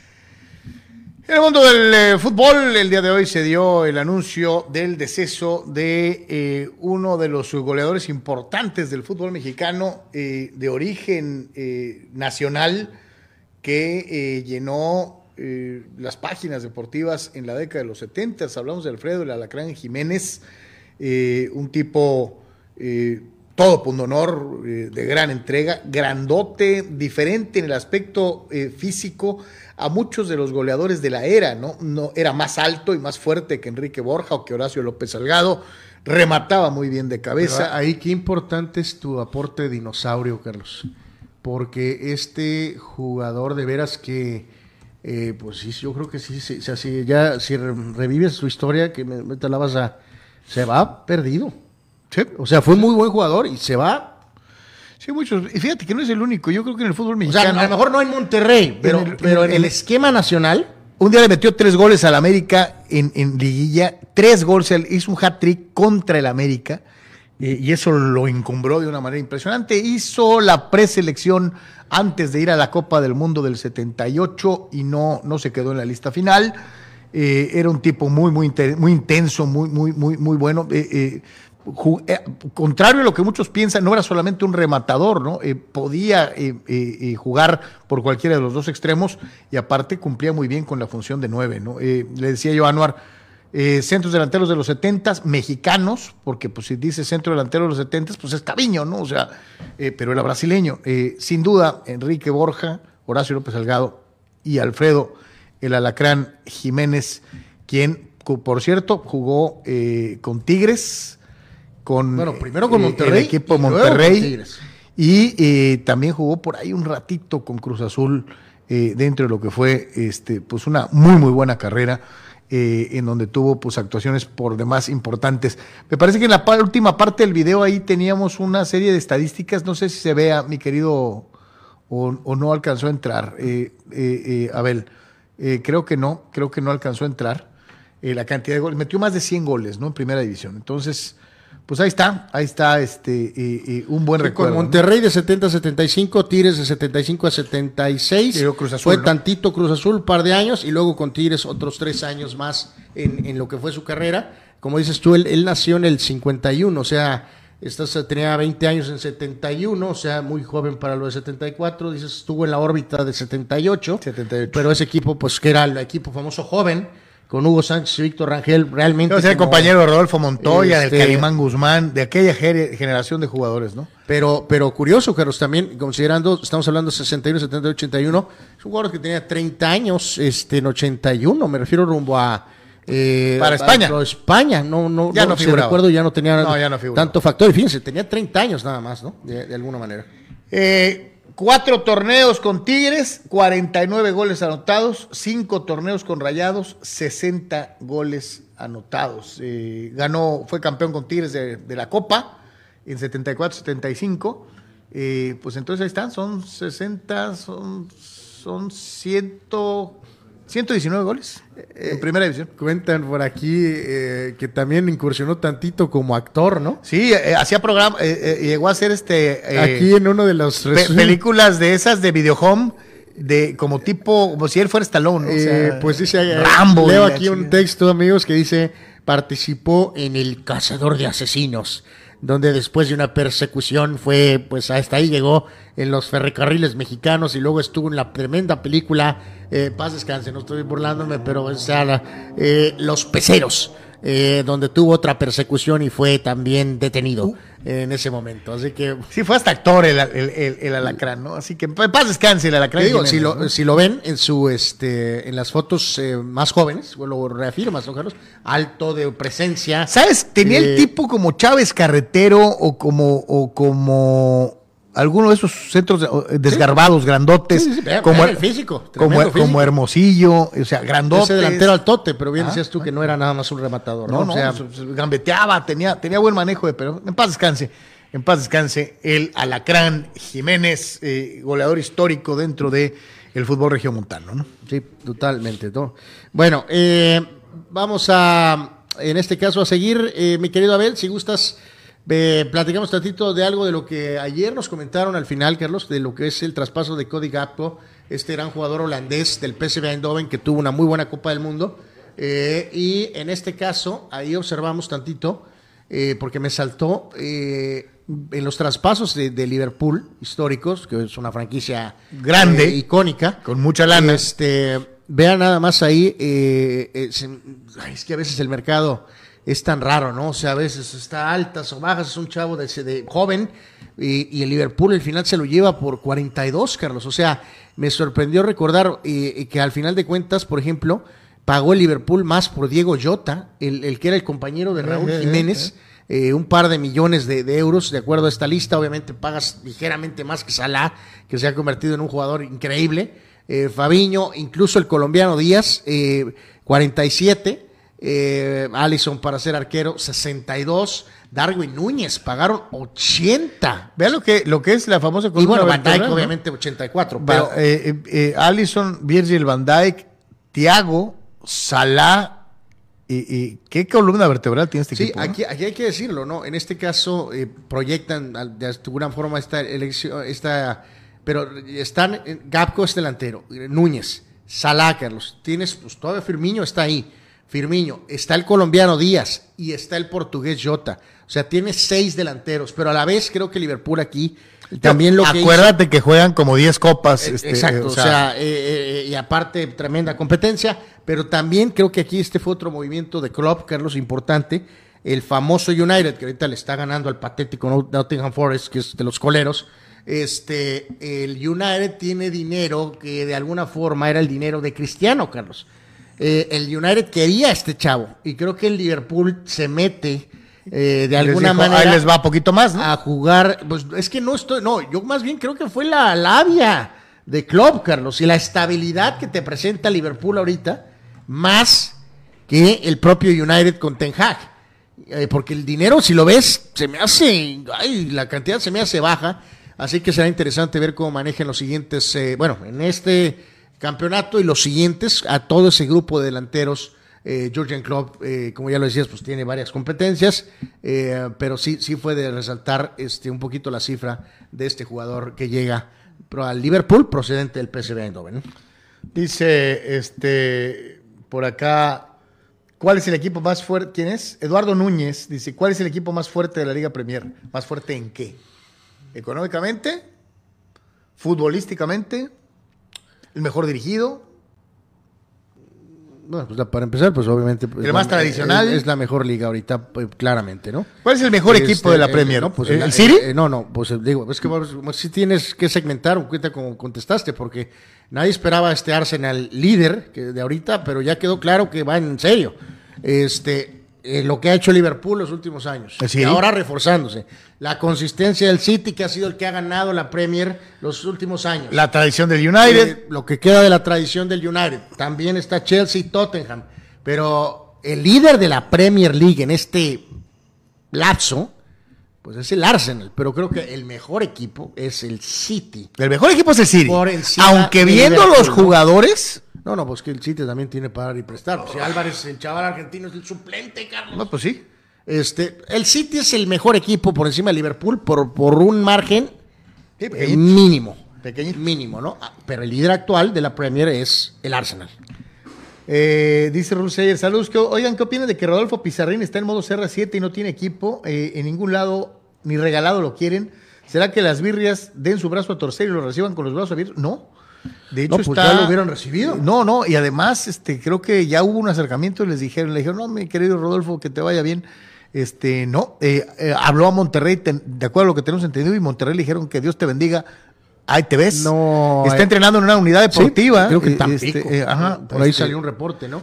Eh, mm, y Chivas hizo bien, Carlos. No, no, no. Sí, no, ¿para qué no aportaría realmente. Lo dejaron ir a Saldívar, ¿no? Nada. Bueno, pero Saldívar. Dejaron Pobre ir a Saldívar. ¿no? Saldívar se fue a San Luis. Eh, Eh, dice Gerardo García, creo y pienso que San Francisco es el equipo más embalado de la Liga Nacional, de la Conferencia Nacional, y que sin duda va a llegar al Super Bowl. No creo que las Águilas o los Vaqueros los vayan a detener, dice Gerardo García. Eh, Chava Sara, TC Power Rankings, parece que lo hace la FIFA, como que mis jaguares en el décimo, si macanearon a los Chargers y a Dallas. Eh, ok, Chava, pues bueno. Es qué- un buen punto. Qué bueno que los defiendes, eh, sí. Pero también pesa, siempre es, eh, es la verdad, ¿no? Siempre como que son men- menos, medio menospreciados los pobres. Raúl. Ibarra, Túa está como cualquier boxeador noqueador, dice, cuando son noqueados ya nunca quedan igual, ¿no? Eh, eh, Eh, pues, sí. sí, sí. No, pero pues es que mi amigo es un poco también factor, con todo respeto, medio respeto y sin respeto, Carlos, pues es lo mismo, es como una especie de mommy, ¿no? Es una especie como de mommy, de, de momia de Robo- Robocop, Carlos. O sea, Juan Antonio. Lo, lo- lo tienen que lo tienen que poner, ¿no? Antes de cada juego. armar. Dice Juan Pitones, Vikings contra Bills sería el Super Bowl del no hay quinto malo. Para alguno de los dos, el que pierda tendría cinco Super Bowls de, de perdidos. Eh, yo creo que ahí sí valdría más aplicar la que alguna vez infame se hizo en este, eh, cuando alguien propuso la legendaria frase de eh, ¿para qué calificar? ¿Para qué llego? Eh, yo creo que ahí sí mejor no llego, mejor me quedo en las rondas previas. Tito 691 le cae encima a Anuar, desde luego, y él es el único que aprecia y se da cuenta inmediatamente de, de- de por qué lo hace. TJ Watt va a ser mejor que JJ, aunque le arda a Anuar, el cual todo lo que sea referente al equipo de la Ciudad del Acero le causa eh, eh, sarna.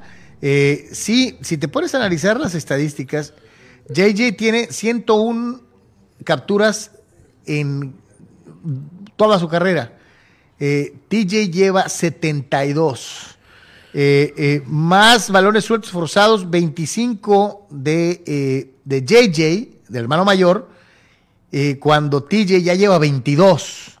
Este, probablemente sí tenga mayores números el hermano menor eh, eh, que el mayor, ¿no? Este, muy Eh, pronto. ¿no? Pues yo te contesto, mi querido Muy pronto, Tito, ya veremos, ¿no? Ya veremos. Este, pero pues Anuar Ya veremos, ¿no? Ya no veremos. veo, no veo. Este, eh, pero bueno, Ya cada veremos, quien, ¿no? Este, A ver si es cada- cierto. Cada, quien. Este, pero bueno, pues así. Eh, vámonos a más eh, dentro de lo que es esto. Balones de oro. Estos balones de oro, estos premios tan depauperados de que, de que nomás los ganan los europeos y luego después se echaron para atrás y dijeron, no, mejor se los vamos a dar a los de todo el mundo. Y luego, eh, eh, o sea, A pesar de que vuelve la Premier este, y se acerca la liga y México está a la vuelta de la esquina, eh, no soltaremos el tema mundialista eh, de- definitivamente, probablemente hasta que Messi celebre un gol con Mbappé. Este, eh, el- por cierto, el técnico dijo, va a llegar en los primeros días de enero y creo que Messi no le faltó el respeto a Mbappé. Pero tal vez Argentina o algo así dio a entender. Argentina sí le faltó el respeto, pero, Pero Messi no. no Messi, pues Messi estaba a un lado ahí del guarro, pero en fin.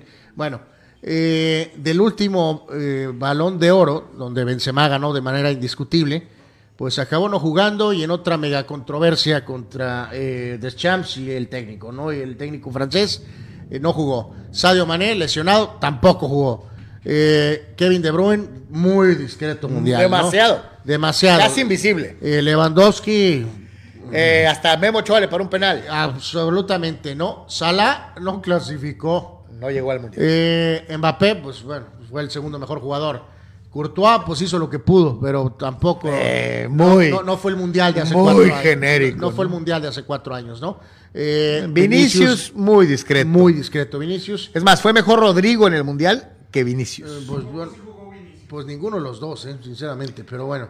Eh, Modric, pues es Modric. Pues sí- Modric siempre debería responde. más arriba. Siempre pero- responde. Y el caso de Haaland ni clasificó. ¿no? Así, y obviamente, Carlos, eh, de manera correcta, porque el Mesías del fútbol jugó basura, no jugó nada. El señor estuvo fuera del top 30 del balón de oro el año anterior. Y, ahora, y es campeón, ¿no? Y ahora es campeón. Y lo va a ganar. Eh, sí. Este, Que eh, no tiene nada de, de malo. La temporada de Messi previa a la Copa América había sido muy discreta. Lo, lo- lo- lo que es, ¿no? O sea, el último balón de oro no lo merecía él, se debió de ser para Lewandowski. No, no, pero es que Pero eh, de lo que voy la es que- actuación de Messi antes de ganar la Copa América con su club tal, había sido mala. No había sido buena con el PSG. Por eso, por eso, es lo que estamos diciendo. O sea, eh, eh, cuando juega mal se tiene que señalar, pero se le otorga balones de oro cuando no es el ganador, Carlos. Ahora, que sí es claramente el que va a ganar, pues maravilloso. O sea, no hay más que decir. Se lo ganó. El año anterior sí estuvo fuera de, ni siquiera en el top 30 ¿no? De- del- del balón de oro. Eh, pero el de eh, dos años atrás era para Lewandowski. Se lo dieron por. Pues, pues porque es Messi. Básicamente, ¿no? Vámonos al eh, tenis internacional y eh, a los eh, ganadores, ¿no? A los ganadores de los torneos importantes en lo que es el 2022 y prácticamente con esto estamos empezando pues nuestras revisiones de algunas de las principales disciplinas eh, rumbo al cierre del año. Eh, creo que fue un buen año 2022 en el tenis internacional. Creo que hay nuevos nombres, se refresca un poquito la baraja. con todo y que si usted aprecia en la parte inferior siguen apareciendo Nadal y Djokovic, ya Federer no figura. Eh, hay un- recambio generacional más trascendente e importante en el tenis femenil que en el tenis varonil, pero eh, papá tiempo no perdona y poquito a poquito ya empezamos a notar eh, y seguramente en el 2023 aún más la desaparición del triunvirato como los dominantes en el tenis internacional, ¿no? Sí, eh, yo creo que aquí queda, queda muy claro, más que nada, este, es simplemente repasar los, los ganadores, Carlos, en el caso particular de las, de las damas. eh, Ash Barty, que después también sorprendió con el hecho de decir que, pues, Hasta ahí. que bye, eh, acabó ganando a Australia y la número uno del mundo actual, Iga Swiatek de Polonia, ganó eh, en este caso Roland Garros y ganó el US Open, ¿no? Y esta dama Elena Rivaquina ganó eh, Wimbledon, ¿no? Que le ganó a la tenista esta egipcia, ¿no? Eh, sí, que estuvo peleando todo el año. Que es pero, otro gran nombre para el no- próximo no año. pudo dar el, paso, ¿no? En este caso, eh, Swiatek tiene ahorita eh, tres eh, majors totales que la ponen, igual que Barty, de hecho. Eh, Jennifer Capretti ganó tres, Lindsay Davenport ganó tres. Eh, ¿Qué otra jugadora eh, así de, de un renombre? Eh, la, la, la alicaída Naomi Osaka ha ganado cuatro. Apenas. Este- ¿Cuántos ganó Tracy Austin? Eh, no, pues Tracy creo que creo que ganó dos. creo. Dos, ¿no? Sí, sí. Creo que ganó dos, ni siquiera creo que está en esta eh, lista que empieza de los de los tres, ¿no? En cuanto a los varones, pues ya lo decías, este Nadal ganó Australia, gana Francia, y Djokovic rescata Wimbledon y ahora sí la aparición de alguien eh, de un nivel eh, distinto, que es el chaval español Carlos Alcaraz que se llevó Y no le el US extrañe Open, ¿no? que eh, el año que entra, digo, empieza es de los primeros torneos del año, eh, no le extrañe que veamos a Nadal otra vez en la parte superior del Roland Garros, o sea, en su superficie, creo que Bueno, Na- Nadal va a seguir dando Bueno, guerra. Pero ahí viene el gran reto para este. Sí, están sanos, ¿no? Los dos. Eh, si el español Alcaraz, que también es especialista en, En arcilla, arcilla, sí, sí, puede detener a eh, Nadal, Carlos. Ah, eh, en Australia yo no creo que vaya a ganar ni Nadal ni Djokovic para empezar el año, ¿no? En el, en Pero, el- pues, desde que ganó el primer Roland Garros en 2005, solo ganó Federer en 2009 y no estaba Nadal. Guarinka ganó en 2015, Djokovic en 2016. Stanislav Guarinka. Eh, y Djokovic en 16 y en del 21. O sea, han ganado uno, dos, tres jugadores en nada más. en la era Nadal, ¿no? En la era Nadal en, en Francia, ¿no? Entonces, veremos si el español, eh, el chaval puede A hacer. ver si es de español a español. Así que, en general, eh, y desde luego, y como siempre lo hemos manifestado, el gran problema eh, se sigue manifestando en México, ¿no? Tenistas mexicanos trascendentes, importantes, de perdida aspirantes, no hay. No existen.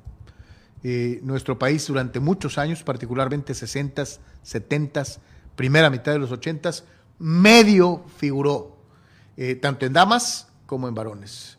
Eh, tenemos ya décadas en donde no encontramos un tenista mexicano, desde la última, el último que realmente medio figuró, que fue el tijuanense Alejandro Hernández, nadie más.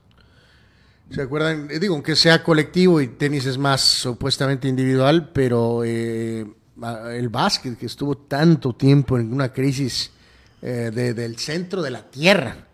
eh, el básquet salió ya de ahí, Carlos. O sea, el, el- Sí, ya, el- ya. el- hasta cierto punto. perdida medio menea la- el, el tenis está. El tenis está hundido, no. El tenis es probablemente el, deporte en el que más o menos la hacíamos sin ser, y fíjate, aquí nos va a doler, pero cañón, sin ser Argentina, porque Argentina ha tenido figuras top 10, varias. Que ahí hay que poner algunas de esas disciplinas olímpicas donde éramos superpotencia y hemos y desaparecido. hemos marcha. Eh, como marcha. O sea, pues antes eran medallas, ahora Y ahora, ahora a ver qué, a ver cómo nos van, ¿no? Eh, este, no, en el tenis igual, ¿no? En el tenis de perdida en Copa Davis medio figurábamos. Nosotros jugamos en la tercera división y nos gana, y nos gana Aruba.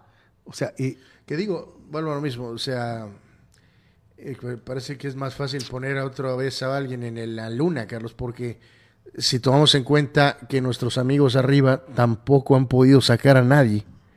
Eh, No, no, no, por eso. O sea, Cre- creo que si tienen- los gabachos tienen, como siempre, si los gabachos tienen gripa, nosotros tenemos pulmonía, ¿no? pero Entonces, este. cañón, o sea, porque ellos sí, sí, sí hay algunos jugadores, apenas medio pintaron algunos en este cierre de año, pero no me refiero arriba, ¿no? Entonces, imagínense si los americanos están mal. Sí, ¿no? Imagínense nosotros dónde estamos, ¿no? Quedado de San Diego, el balón de oro debería de ser, según los criterios de la FIFA, a Jalalo Modric, otra vez. O sea, que ahora sí cuenta quién gana el mundial. No, cuando él juegas el mundial es lo que cuenta el mundial. No, ahorita, por ejemplo, Carlos, podría tener Messi un siguiente semestre probablemente desastroso en el PSG, o, o a lo mejor no figurar mucho, que sea Mbappé la figura y que tengan una gran Champions. A lo mejor la ganan. Ya cerramos la encuesta. No va a cambiar eh, que sea Mbappé el máximo goleador de la Champions, máximo goleador del mundial.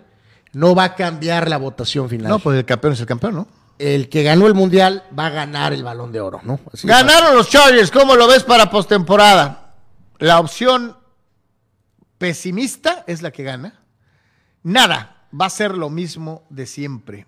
Esa es la respuesta que gana la encuesta el día de hoy. La segunda, la optimista, le pueden pegar a cualquiera con el eh, talento que tienen. Acuérdense que estaban nominados como el equipo más talentoso antes de empezar la actual temporada. Eh, así que solamente el 41%. Gracias a todos los que participaron eh, dentro de lo que fue la encuesta del día de hoy. Veamos el tenis y ahora nos vamos a otro deporte que, híjole, caray, yo se lo digo sinceramente, durante una época, para mí, y estoy hablando de mi caso concreto, eh, era tan emocionante ver un partido de fútbol como seguir un torneo de los majors de golf. La época de Tiger Woods nos representó eh, sentarte con, tu, con tus sándwiches y, y tu malteada o tu cheve o tu soda a ver un torneo de golf. Eso ha quedado atrás.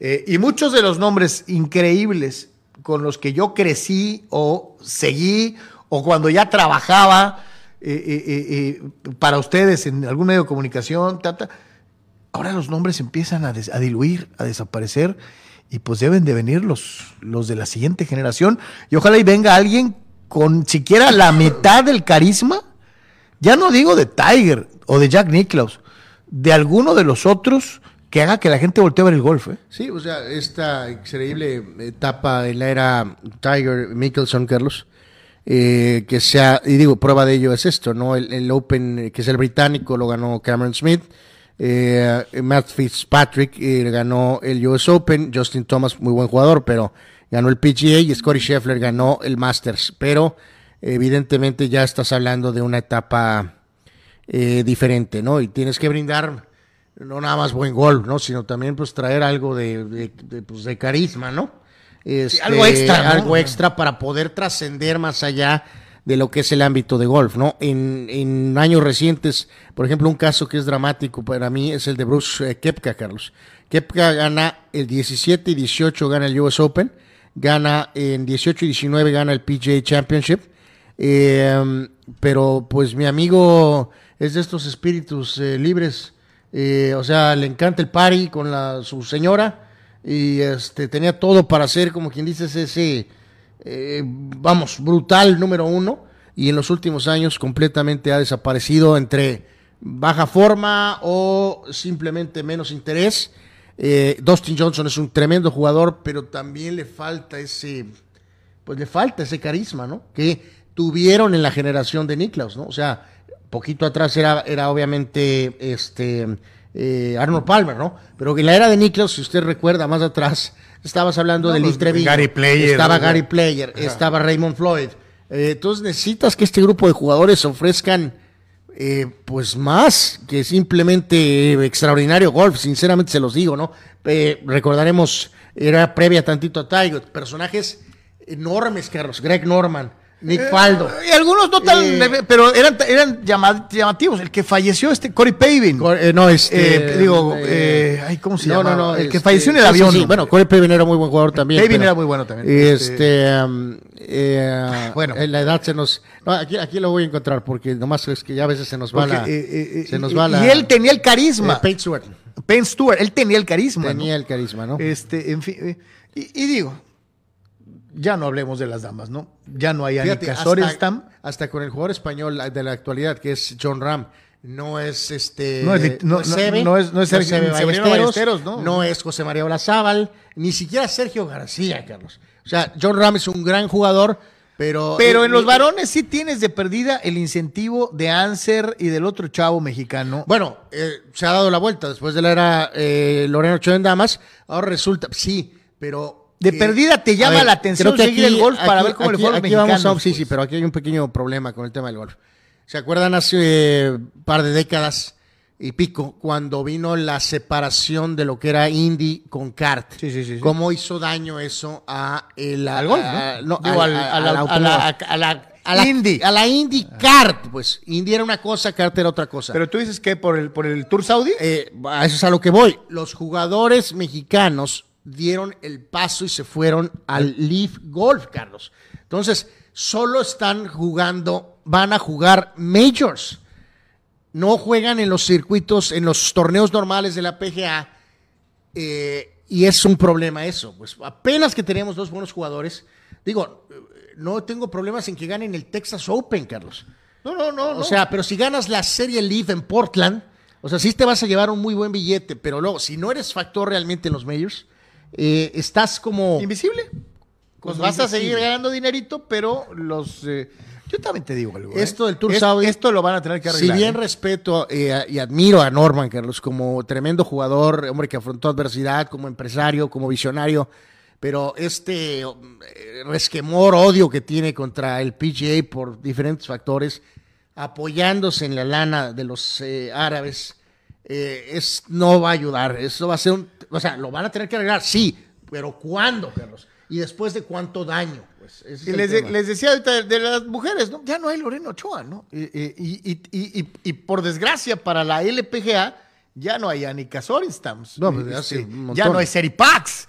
O sea, eh, eh, las grandes jugadoras que te llamaba la atención, primero Lorena, la belleza y la gran efectividad de Sorenstam, eh, ya no volteas a ver el, el- el golf femenil. Y en México, pues hay un montón de niñas que juegan y que supuestamente hay varias que tienen nivel, pero ninguna es sí, sí, nacionalmente la- conocida. la- digo, ya Lore- Lorena ya se fue hace buen rato. Este, pues sí, sí es un momento, eh, ¿cómo diré? Eh, de transición, pues discreto. pero más pesado Discreto. para las mujeres que para los hombres, en donde mal que bien, ahí va con todo y este problema de la división del, del famoso tour profesional. Eh, dice... Dice por acá Eduardo de San Diego, no hay argumentos para Chargers para defenderlos, dice, solamente hay que ver el juego de ayer, dice, a mí no me convencieron, ¿se parece a ti? lo que mencionabas. No, no se parece a mí, es que vimos lo mismo, lo correcto. Eh, tú saliste con que fue una actuación dominante, ¿no? Eh, pues yo no vi que los Colts les pusieran un calambre, ¿eh? jamás, pero bueno. Dice el buen Este- Manny Cepeda, top 3 tenis mexicano varonil. Voy, Manny, estos números son brutales, ¿no? Eh, Alex que- Hernández, 611. Luis Patiño, 788. Alan Rubio, 862. Eh, Manny la- la- nos pone la lista de las damas. Fernanda Contreras, en 167. Esto es en tenis. Eh, Marcela Zacarías, 207. Y Ana Sofía Sánchez, 358. Eh, estamos mejor en damas. Eh, Holy moly, ¿no? Este, lejísimos quedaron los años de Raúl Ramírez como el mejor doblista del mundo, o, o- o- o- o sembrado top 15, llegó a estar top 10 mundial, eh, hace muchos, muchos años. eh, eh, ya no hay Raúl Ramírez, este, ni hay Leos Lavalle, ni, ni, ni Jo- ni Jorge Lozano, ni... eh, terrible, ¿no? Angélica Eh, Mani- Gabaldón. Mani Las arreme- damas, ¿no? eh, sí, sí, bueno, Angélica, obviamente, aquí con la cercanía. Mani arremete también contra el coach Staley, Carlos, por entregarle el balón a Dean. ¿Por qué? Pues lo calificó de, de eh, que quedar bien. De queda bien, Exacto. de come cuando hay. Le entregó la, el oboye, pues por lo del playoff, pues. Ah, está bien. Este, Manny, no seas exigente. y, pero bueno, y Manny también nos dio una lista. Mañana vamos a tener los eh, del ramita este de los corebacks este, con los eh, Broncos. Mañana lo vamos a tener eh, más, más claro, ¿no? Un día como hoy, el Deportes. Un día como hoy de por tres, ya a 27, 27 de, Mira, di- ahí hay un Charger. de diciembre. Este, bueno, Charger, pero no sé si tan Charger. Pero bueno, por orden, Larisa Latinina, eh, gimnasta. Excelente. y que ella es ucraniana, pero en su en momento competía por, la, por la Unión Soviética, ¿no? Eh, multimedialista eh, olímpica y toda una leyenda del ámbito de la gimnasia. Nació en el 34. Eh, Roberto Betega, eh, delantero italiano, después también ha sido, Era muy bueno. ha sido directivo, jugador con la Juventus, nació en 1950. Jugó en los 70 a tope. El señor Andre Tippett, el karateca. Otro Este, de esos nombres extraordinario. Ochentero, do- ¿no? Dominante en su tiempo y del que hoy nadie se acuerda. ¿no? Poco, poco se habla, ¿no? Ahí está el centro en la parte superior con el, el uniforme antiguo de los Era Anuar, era temible. Sí, sí, sí. Y era karateca. O sea, totalmente. Eh, Jim Levitz, que fue catcher campeón con los Yankees. Y jugó en los y padres. que también estuvo en los padres, pero después ha afrontado un montón de broncas eh, personales tremendas, Jim Levitz, ¿no? Este, pero bueno, fue un jugador importante para San Diego y Aquí sobre, en, en los, en los padres. Este, y sobre todo, obviamente, muy con, buena los, onda. con los Yankees, sobre todo en aquel. En la serie de Atlanta del 96, este, Levitz tuvo ahí una contribución decisiva para que Yankees eh, volviera a ser campeón, ¿no? Eh, Steve Wallace, liniero ofensivo de los 49ers en la época de gloria, de finales 80s. Él, lo recordarán, era el, el jugador. Ahí está, aquí está, aquí, aquí. No, aquí. Esa. aquí. Ajá, ajá. Aquí. Eh, ¿Se fijan? Usaba ese doble casco eh, para protegerse la cabeza por pues, los eh, brutales contactos. Pues a ver si se lo dan uno de esos ponérselo a Tua, ¿no? ¿no? Santo Dios, pues sí. Eh, Bill Goldberg eh, en la lucha libre norteamericana, que después también se hizo actor. Son los meros moles del Manny. Y Goldberg que te- también, pues como subió, de- pues, desapareció. Sale en la película esta de Longest Yard con Adam Sandler. Eh, um, bueno, yo creo que hacen su lana, pero sí, sinceramente, mi humilde. pe- Se har- se, se, ah, en Soldado Universal también. Universal Soldier. Mira, se acordó. Ajá, en la, en la más. eh, En el remake. en el- ajá, no en la original, sino en la, en la, en la que hicieron después. Este, pero eh, yo creo que llega pues la propia Roca encontró su camino por acá y dijo, ahí se ven, ¿no? De lo pesado, que creo que es la cuestión de WWE hasta cierto punto. Eh, Dean Palmer, buen jugador, de tercera base con los Rangers, finales noventas, eh, tal vez principios 2000, buen pelotero. Lorenzo Neal, que ahí lo vemos como fullback con los Chargers, pero también tuvo muy buenos años con Tennessee. Él nació en el 70, eh, buen jugador de hockey eh, norteamericano, Brian Smolinski, nació en el 71, buenos años con Pittsburgh, con los Kings de Los Ángeles. James Stewart, corredor con los Jaguars, nació en el 71. Que, eh, eh, ¿Dónde está? Ahí está, precisamente. Kevin Ollie, jugador NBA en la época de Iverson con los 76ers y que ahora es coach, nació en 72. Carson Palmer, buen coreback, nació en 79. Heisman, eh, Terrible Cincinnati, lesionado arteramente por uno de tus jugadores de los Así Pittsburgh que, Steelers. eh, Tropezaron al pobre liniero y le cayó en la pata, ¿no? Muy similar. Eh, eh, ¿Dirías tú que Lawrence Taylor quiso romperle la pierna a, a? No. Jugadas muy diferentes, ¿no? no, son muy, son, exacto, son, muy similares. Es más, me atrevo a decir que son casi idénticas. Mira, te recomiendo estos, Eh, ¿eh? No, más bien quiero, como bien dijo Tito 691, que lea a Anuar como un mendigo libro abierto. Si hubiera sido de cualquier otro equipo, diría, oh, un desafortunado accidente. Pero como era de los Steelers, para joderme la vida, dice que fue adrede. Bueno, no es cierto eso. Palmer, buena carrera, pero era para mucho más. Eh, Cole Hamels, buen pitcher, eterno. Eh, creo que todavía pretende volver a lanzar o intentar lanzar, pero sus buenos años con los Phillies, sobre todo, nació en 83. Jamal Charles, que tuvo muy buenos años como corredor con los Chiefs en la NFL, nació en 86. Eh, Rick Porcello, pitcher en grandes ligas, varios equipos, Boston entre ellos, nació en 88. Addison Reed, eh, este Addison Reed, Carlos, es, es egresado de San Diego State, lanzó varios años con medias blancas.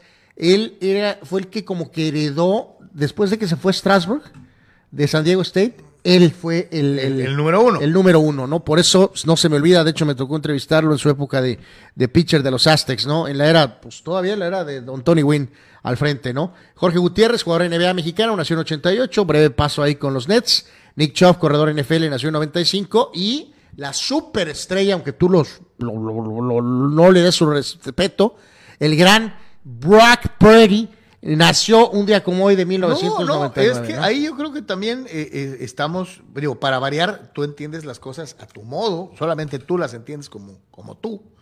Este, yo digo, ¿No será que el que está en el modo equivocado tal vez seas tú? No, yo digo que Purdy, yo te pregunté con toda claridad si ves a los 49ers de, con Purdy en el Super Bowl. Y para variar, te acobardaste y se te abrió la cajuela.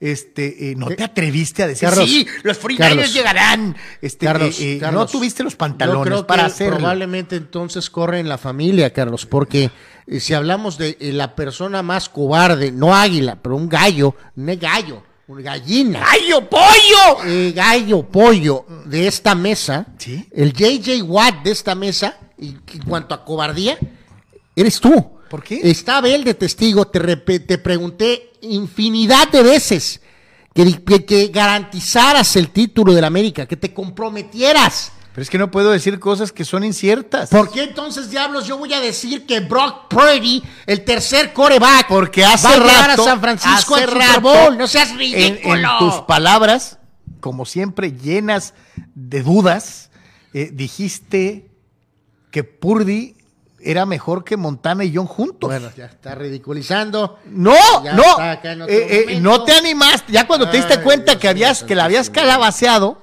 La edad. ya no te echaste, ya te, ya no te pudiste subir al barco, ya no te comprometiste. Una disculpa, ¿no? Este, Pero bueno. A ver, hazme la pregunta y yo te voy a contar, porque yo sí contesto. No como tú que eres un cobarde. Hace rato Ok, dijiste. pregúntame. Hace rato dijiste. No, no, no. Olvídate lo que dije hace rato. Pregúntame. ¿Cómo, ¿Quién era la que decía? Pregúntame. Pregúntame. Ok. Ok. con el tercer mariscal de campo, producto de una casualidad, de la lesión del titular, de la lesión de Jimmy G, ves a los 49ers San Francisco con Brock Purdy, a quien apodan el... eh, eh, ¿cómo? Pero vea, es muy suave. la- o sea, es, o sea, ¿van a llegar o no van a llegar? Eh, no, no. ¿Es lo que me estás preguntando? ¿Ves O, a que los- si, o si los puedo ver, Ve- considerar. ¿Ves a los 49ers en el Super Bowl? ¿Con Brock Purdy? O sea, pero ver es como que tal vez sí. No te pido que, que digas que van a ganar y sean campeones. Nomás te pregunto si los ves en el Super Bowl. La respuesta es un auténtico y completo y total sí. Por encima de los Cowboys. Sí. Por encima de Filadelfia. No. Eh, Entonces, ¿cómo los ves? Pues me dijiste que los viera. Eh, Pero para poder llegar tienen que ganar a Filadelfia. Ay, a ver, le pregunté que si era, que dijera que sí y dijo que no y ahora ya está. No, es que la pregunta es muy sencilla. ¿Los ves en el Super Bowl? O sea, ¿van a llegar al Super Bowl? Sí. ¿Los Eso ves es en lo el que Super le Bowl? dije hace unos 2.3 segundos. ¿Se dan cuenta? Ok. La pregunta es, ¿van a llegar los 49ers al Super Bowl con el tercer coreback? Con Brock Purdy. La respuesta es no. Ya cambiaste. La pregunta fue ahora que si van a llegar. O sea, Mr. Irrelevant no los va a llevar al Super Bowl. No, va- van a pelear, pero no les va a alcanzar. Va a llegar otro equipo. Es todo lo que quería desde el principio. Gracias. Ay, este amigo, bueno, santo Dios. Vemos la otra, por favor, mi querido Abel. Híjoles, sencillo que es como eso, ¿no? Dios, es que- No, no, no, de... La gente sigue diciendo que tú y yo estamos locos, locos. Híjole, santo Dios de O sea, mi vida, ¿no? Y tengo que lidiar con él todos los días.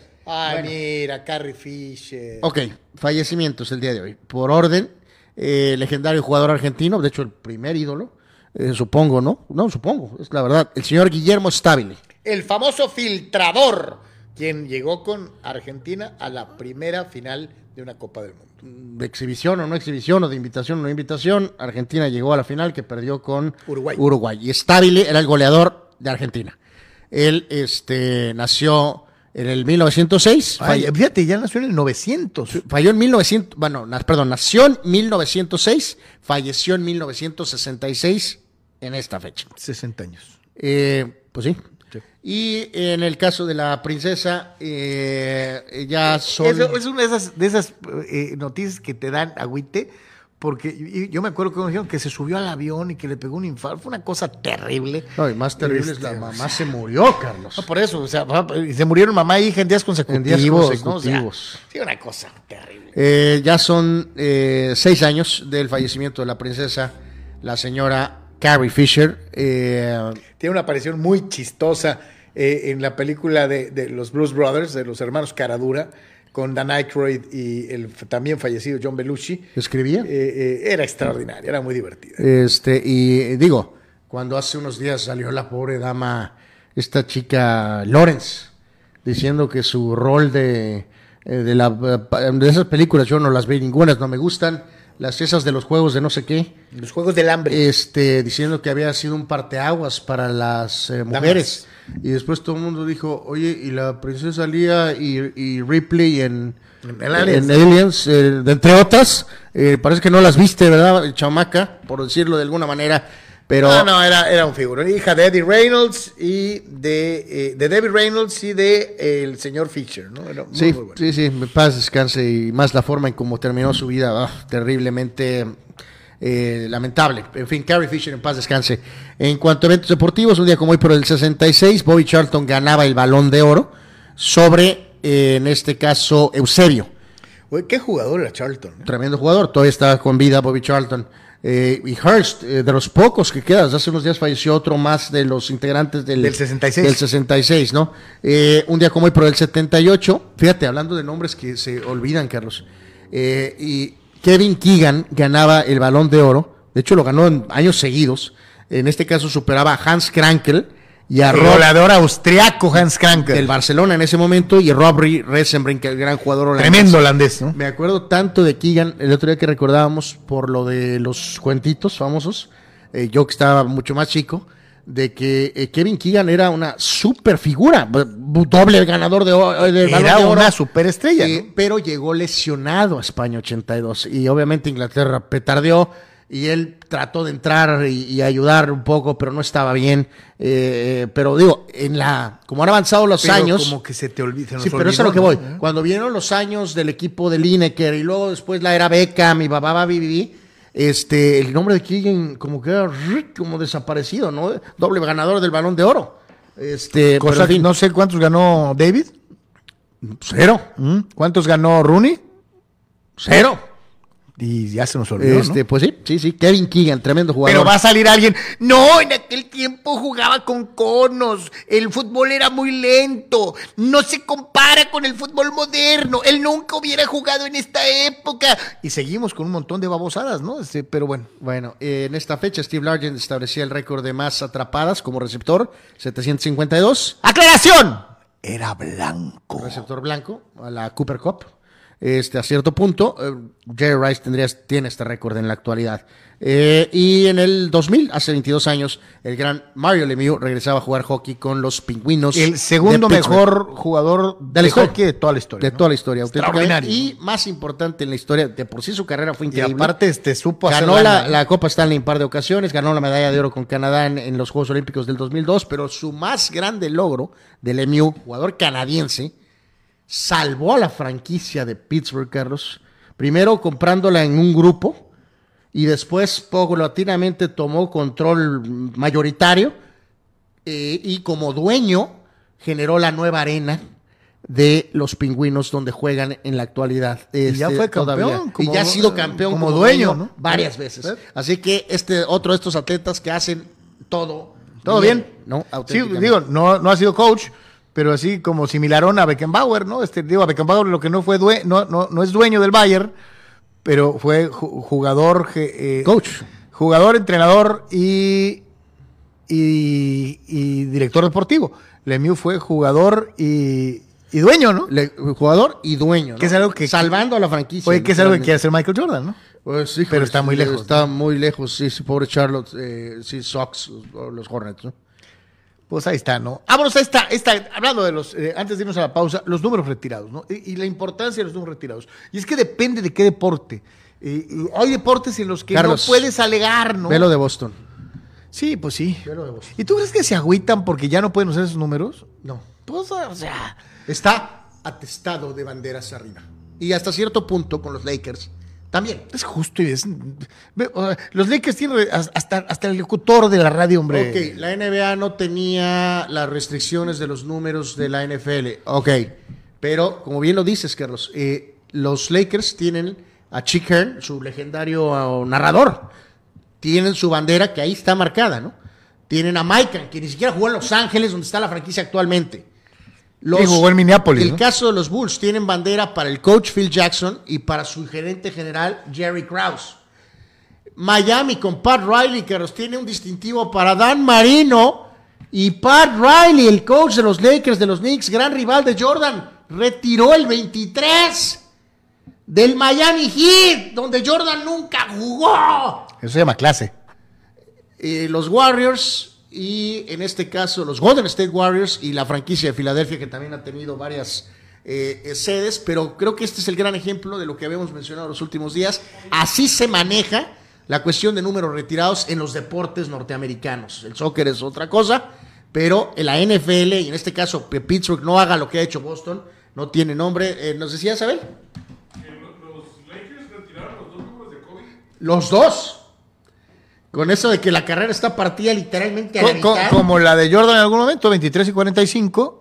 No, bueno, no, este, Jordan solo el 23. Sí, el 45. Pero el 45 lo respetaron, o sea, lo, deja- lo, lo- lo puedes, lo puedes usar. Sí, se puede Pero usar. me refiero a que usó dos, Dos números, ¿no? sí, pero no, está retirado el 23. El 45 no. En el caso de Kobe, sí. Los primeros 10 años de su carrera, prácticamente con el 8. Los siguientes 10 años. Hay que recordar, por ejemplo, en el caso del 24, béisbol de grandes ligas, ¿no? El ¿no? Que por eso dijeron que tu amigo Lebron usó el 23. se aventó lo del cambio de número. Empezó Ah. con los Lakers en el 23, el título de la burbuja fue con el 23 y ahora juega con el 6. El 6 que usó en Miami, que usó en el equipo olímpico. Pero dijeron, ¿por qué se cambió de número? ¿Por qué? Porque Kobe se cambió de número. Siguiendo los pasos. Pues sí, yo creo que él quiere también los dos números retirados. Aquí hay algo importante, eh, y lo mencionaba. En el béisbol de las grandes ligas eh, se dio la, re- la retirada del número de Jackie Robinson en todos los equipos. Y yo sí le digo algo. Creo que así como lo hizo Pat Riley en el, Chica, en el Miami Heat, el número de Jordan debería haberse retirado en todas las franquicias. Yo sé, yo sé que Magic y Larry salvaron a la NBA. Pero el que dio el paso para poner la NBA en todo el mundo, con su atleticismo, con sus seis campeonatos, con nunca perder una final, fue Michael Jordan. Entonces creo que el 23 debería ser retirado en todos los equipos. Eh, mención honorífica, reitero, para Larry y, y- y Magic. En el hockey, el, eh, el 99 de Redsky Está retirado. de toda la liga, ¡Tan, tan! como debe ser. Y así debería ser aquí. Sí. Es a lo mejor lo único cuestionable. En el americano, pues ya lo vemos, cada equipo es diferente. Hay equipos como los Steelers que no tenían números retirados y durante años solamente tuvieron a Ernie Stautner hasta que se la pusieron a Joe Green, este, pero pues así era esto, ¿no? En fin, ahí está. Eh, esta está muy buena. Esta es de NBA antes de la pausa. Vamos, vamos con esta. Eh, eh, a ver, vamos viendo. El mejor equipo de todos los tiempos. El segundo mejor equipo de todos los tiempos y el tercer mejor equipo de todos los tiempos. Entrando en esta recta final, hemos hecho varios de estos ejercicios, pero bueno, siempre salen, ¿no? Y le encuentran la forma de, Y- de, de poner diferentes como... y ya sé, muchos van a decir, ya sé, Carlos va a quitar a Lebron. Sí, pondría a ver. Esta es con dedicatoria para nuestro buen amigo Vic y a todos los que nos siguen en el podcast. Eh, no, pobre Pippen está buscando a la señora, mi querido. Que Abel. eso es injusto, Anuar. Pippen debería de estar en alguno de estos equipos. Eh, a ver, vamos siendo completamente honestos. Eh, en la posición de tres, de small forward, de ala, eh, con todo lo amarguete ¿Quién que ganó, está, más, ¿Quién ganó más títulos? ¿Dr. J o Scottie Pippen? eh, absolutamente Pippen tendría que estar por encima de Dr. J. Pero muchos te van a decir que antes de Jordan, el jugador más Él espectacular de la toda la NBA, historia fue Dr. J. y Que esto y que el otro, de acuerdo. Dr. J tiene un sitio ¿Quién especial. tuvo la importancia histórica? Carlos, Julius Irving. ¿Quién tiene los títulos? pero Scottie Pippen. si lo ves jugador contra jugador, Pues es que, es que Pippen defendía, Pippen atacaba. tenía tiro de tres, Carlos. Eh, el caso de Dr. J no era tan buen defensivo. Podía correr la ofensiva. No era ni siquiera un buen tirador, Carlos. Era espectacular para los mates, tablereaba. No era increíble pasando, ni mucho menos. No se está blasfemando. Era un pasador decente. ¿eh? Dr. J es un jugador muy especial, pero vamos siendo honestos, no tendría yo ningún problema con que Amarguetes Cornudo estuviera en el tercer lugar. Eh, Mejor no- deja a Dr. J y deja en paz al otro. eh, Carlos, eh, su ex señora anda con el hijo de Michael Jordan, Ya Carlos. lo sé, Anuar, eso te tiene obsesionado. Sí, estoy obsesionado. Te, Carlos. pa- te- te voy a mandar a Me to Tea. Sí, para explicar ese increíble. La foto donde está Michael Jordan realmente debería estar Scottie Pippen ahí. Eh, o sea, dices. Ah, bueno, ándale. Mira, esa es una muy buena representación del pobre cornudo. Eh, Santo Dios, o sea, Abel eh, anda más guarro que el Dibu el día de Eh, hoy. Excelente visión periférica, mi querido Abel. Eh, estoy de acuerdo con Carlos. eh, bueno, yo haría un cambio diferente. Carlos dice que pondría a Bird en lugar de LeBron. eh, y yo, al contrario, yo pondría a Kobe en lugar de LeBron. Jugaría con, obviamente, Jordan y ¿Con Kobe en el mismo equipo. Jugaría, obviamente, Michael y Kobe pueden jugar de tres. No hay ningún problema. Eh, Duncan es correcto en el 4 y Karim es el centro, ¿no? Eh, um, Lebron, ¿dónde entonces pones a Lebron? ¿Dónde lo bajaste? ¿El segundo o el tercero? ¿O ni al tercero? A ver, vamos pensando. Eh, eliminando la cartita de Dr. J, ahí es la carita de, de, de- de Pippen, ¿va? Sí. Entonces, la cartita de Pippen se subió en mi equipo a donde está la de LeBron, ¿verdad? Eh, mira, mejor vamos siendo. Entonces, baja la cartita de LeBron y ponla en el tercer equipo. Lebron en el tercer. Fíjate, O sea, vamos siendo al Mira. a Pippen por LeBron. Mira, ya que quede bien claro, Carlos, él movía, quitaba a LeBron y ponía a Bird arriba. Yo ponía a Kobe en lugar de LeBron. Y ahí está el primer equipo correcto, ¿no? Magic Jordan, el cambio, Duncan iba a llevar. ¿Y ¿Curry merece la, des- eh, la distinción o estar en la conversación? Sí. Sí. Durant también. Shaq, para ti Durant no. No, no, no- no seas cobarde. No, no, espérame, espérame. No, no, no, no, no, no, es que te estoy simplificando las cosas. Porque eh, para ti Durant no. Para mí Durant no. En ninguno de los tres, ¿verdad? Bueno, Eh, menos en el primero, no olvídalo. eh, no. En dos o tres para ti no estaría, ¿no? Para mí Kevin Durant no. Ya, yo lo sabía. Shaq sí. Oscar Robertson. Ay, Carlos, yo tengo mis dudas. Tengo a Stockton y al, y a la Marguete Dobbs de Isaiah. Eh, Respeto a Oscar Robertson, es una leyenda, Carlos. Yo tomaría a pero Isaiah estás hablando Thomas. ya del tercer equipo. Eso es a lo que voy. Te estoy diciendo que realmente quién no merece estar en esta lista. Para ti, borraste a Durant. Wade no merece estar en esta lista, Carlos. Eh, Dwayne Wade, no, aunque ganó sin LeBron. Bueno, eso no tiene nada que ver. Yo estoy obsesionado con Larsa Pippen y tú estás obsesionado con LeBron James. ¿Llorón James? Robertson tal vez podría estar peleando ahí con Stockton y con Thomas. Wade no tiene nada Eh, que eh, hacer. o ahí. sea, como point guard, Oscar Robertson sí es el 3 anual. Carlos, eh, entonces eh, Thomas y Stockton van a ser 4 y 5 probablemente entonces, ¿no? Porque Curry está a 2. Eh, sí. Ok, balón, por supuesto, sí. Pero no, espérame. Stockton es- está encima de, de- de Oscar Robertson. de hecho, ¿sabes qué? Eh, ya me... Porque Sí, me- me- Stockton está encima de Oscar Me Robertson. distrae el señor, ¿no? O sea, y Larsa Pippen también. Eh, chéquenla en Instagram. Chéquenla en Instagram si no la han visto. Larsa Pippen. Santo Dios. Eh, aquí hay un error, Carlos, que es importante también señalar. Durant es un 3 natural, no es un 4. Eh, Anuar tiene tiempo jugando de 4. es un 3, Carlos. Tiene jugando de 4 10 años. Soy tu hermano, confía en mí. No. Con estos hermanos. No es el, no es el Durant de, de- de- de Ay, cuando empezó Dios su mío, carrera. este fulano Este Durant hoy juega de 4. No inventes. Bueno, ok, yo estoy correcto, él no. Eh, el señor Malone tiene que estar arriba. eh, de power Por encima de, de, de, de- de Tim Duncan. No, no, eh, de segundo equipo. Ah, ok. no. Malone, segundo como power forward. Y luego aquí no pusieron a Sir Charles tampoco. Pues no merece estar, Sir Charles. Terrible. No, no terrible nada, no merece. ¿Quién estuvo en el, en el Dream Team? Pues Malone, ¿Quién más? pues el mentado Barkley. Ah, ok. El gusano está en la periferia. Gusano te- el gusano tendría que entrar como especialista. Sería, sería exactamente, especialista tablerero. Bueno, pues, en fin, ahí está la polémica eterna. Este, eh, ya sea para ahorita o mañana, este, como los alinearían ustedes. Ahí está. Yo, sinceramente, Carlos, creo que el único jugador que está fuera de, de- de este grupo Es Dwayne Wade. es de One Wade. Creo que Durant podría. Eh. Dice, dice Dani Arce, Carlos, ¿qué jersey deberían de retirar los Dodgers? Inobjetable. El ídolo nativo de Etchoaquila, Sonora, Fernando, el Toro Valenzuela. Sí, señor. Este, qué bueno que te acordaste, mi querido Dani. Dios mío, santísimo. Eh, dice Qué locura. Alejandro, el tocayo, Dallas se va a quedar otra vez en la primera ronda y dice que si nos vamos a seguir haciendo como tío Lolo No, no, no. con los resultados Mi de los Tocayo, pronósticos. Eh, te informo cómo queda la cuestión de los picks NFL de la jornada anterior.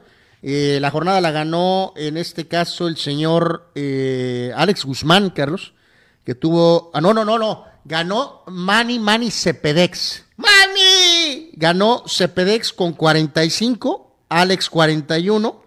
Eh, Tocayo tuvo 31 puntos. Eh, Carlos Yeme tuvo, perdón, Anuar tuvo 35 y Carlos 25. En la general, los fans, 501 puntos. Ok. Segundo lugar, Alex con 471. Cepeda 467. Carlos 410. Anuar 406. Está muy cerca. O sea, Gallos y el Cholo. Malísimo. En pocas palabras. Así que, mi querido Tocayo, 31 puntos para ti, pero en general los fans han estado intratables. 501 puntos, eh, gracias a Dani Pérez Vega, Víctor Baños, a Héctor Ayona, Saúl Olmos, Arturo Carrillo, a TJ Nerif, Chava Zárate, a Abraham Mesa, Carlos Tapia, Cerrubio, Rulseyer, Eduardo Searés, eh, Juan Antonio Pitones, el señor Ortiz y al buen Tocayo. Por cierto, Carlos, el mejor registro de la temporada lo puso Fidel Ortiz. Mi querido Fidelón, la mejor marca de puntos en una semana la tienes tú de todos. 44 puntos puso eh, Fidel Ortiz la semana eh, anterior. Los fans en primer lugar de los picks, eh, a menos que venga un declive, pues van a ganar, ¿no? Chava Sara te dice, tú es el travieso arce de la NFL, se la pasa en el taller de reparaciones. Pero el pobre travieso no se la pasaba. No, es que le ponían unas madrinas así. bueno, por eso en recuperación, pero Este, dice Marco Verdejo, Jorge Gutiérrez, el último mexicano en la NBA que hizo un buen trabajo. eh, pues sí, intentó, sí. Eh, dice Rulce ayer, "Cu- feliz cumpleaños, Brock Purdy. Ya quisieran varios equipos tenerlo como eh, coreback. ¿Sí?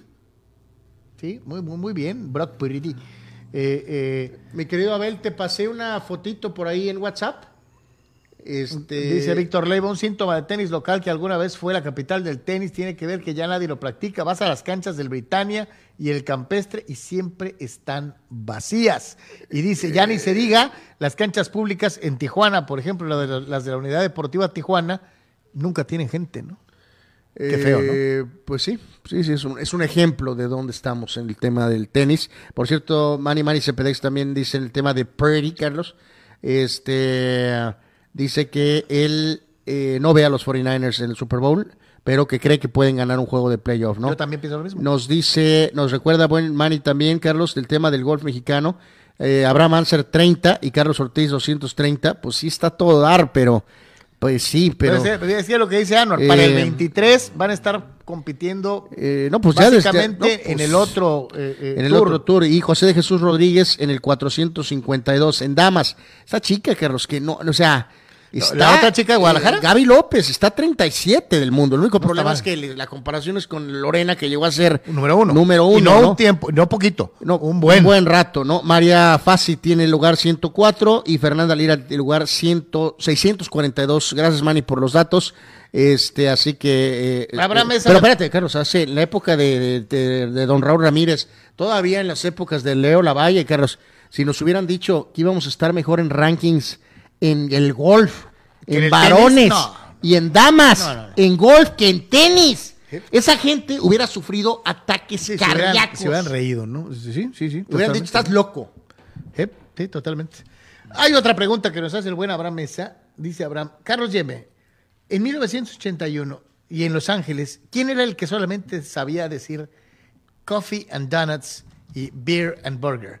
Fernando, el toro de Chihuahua, Valenzuela. Sí, señor, mi querido Abraham, este, solamente sabía decir eso y decía, sabía decir thank you, goodbye. Eh, si se fijan, ahí está el ejercicio socio. eh, no hay estos. eh, Pero lo- no lo necesitaba no hay- porque tendría ocho victorias seguidas. no hay estas. Más de 20 salidas. No hay estas solicitudes La para gran cantidad de el- juegos completos. Para el macho, e incluso ni siquiera para la leyenda. O sea, se centran en Echoaquila, Sonora, ¿no? Bueno, Un pequeño pueblito que antes de la aparición de Fernando no aparecía ni siquiera en los mapas. bueno. Este. yo creo que podemos ver esta, ya estamos, ya de hecho por irnos, Carlos. Me caes mal. Te quiero, Nos faltan un montón. Te quiero, bueno, pero por eso tenemos los siguientes días. Eh, mi querido Abel, podemos ver nada más la, eh, la que sigue, por favor, la de lo, la de. La del peor corredor. No, no, no, no, esa, esa mañana. Esa, esa, Está re- muy buena. esa requiere tantita calma, Carlos. Vemos la de la. Primero la 15, si gustas, Abel, por favor. Este, eh, que es la del americano, y ahorita vamos a lo de la pre- Premier. Es la actualización de lo que hemos estado comentando del pobre Russell Wilson, aún con todos sus dramas recientes. eh, ya tiene 12 pases de Ya anotación empató. totales y eh, el número de baños en su mansión son 12. En la temporada tiene 12 touchdowns lanzados. De a touchdown por Toliro. De a touchdown por Toledo. Eh, efectivamente. Eh, es, ¡Tocayo, apúntalo! eh, es, es- es correcto, ¿no? Pero bueno. Eh, A ¿cómo quedó el United? Vamos a eso, si gustas vemos la, la de la extra, mi querido Abel. Eh, dos juegos en la Premier el día de hoy. Primero el Chelsea le ganó tempranito al Bournemouth, eh, goles de Havertz y de Mount. Y el United le ganó al Nottingham Forest, que es uno de los eh, coleros, ganó 3 a 0. El gol de Rashford, una buena jugada en un tiro de esquina del córner, Carlos, raza, y el, bueno, el Nottingham Forest Sox, eh, le ponen como una pantalla a Rashford y llega y la, remata para el 1 por 0. El arquero del Forest se tragó el gol de Marshall y luego Fred, el brasileño, puso el 3 por 0 al minuto 87. Entonces, eh, recordar, va a estar bien sabroso el tema en la Premier eh, con el tema de la búsqueda de los lugares de la Champions. Eh, tras los eh, partidos del día de hoy, reafirmamos Arsenal líder con 40, Newcastle 33, Manchester City 32, Tottenham 30. Pero luego viene el United con 29, Liverpool con 25 y el Chelsea tiene 24. Así que va a estar muy sabroso el tiro. Yo, Carlos, como soy 100% honesto, y eh, esto tiene que ser así, amigos. No podemos fingir y ser totalmente correctitos y correctitos. No. Eh, yo quiero al Manchester United hundido por lo de Cristiano. Así que estaré, espero que me vaya mejor con lo del United y mis malos deseos, Carlos, que como me fue con el Mesías del fútbol, Leo Messi. Checa tu, eh, tu Twitter.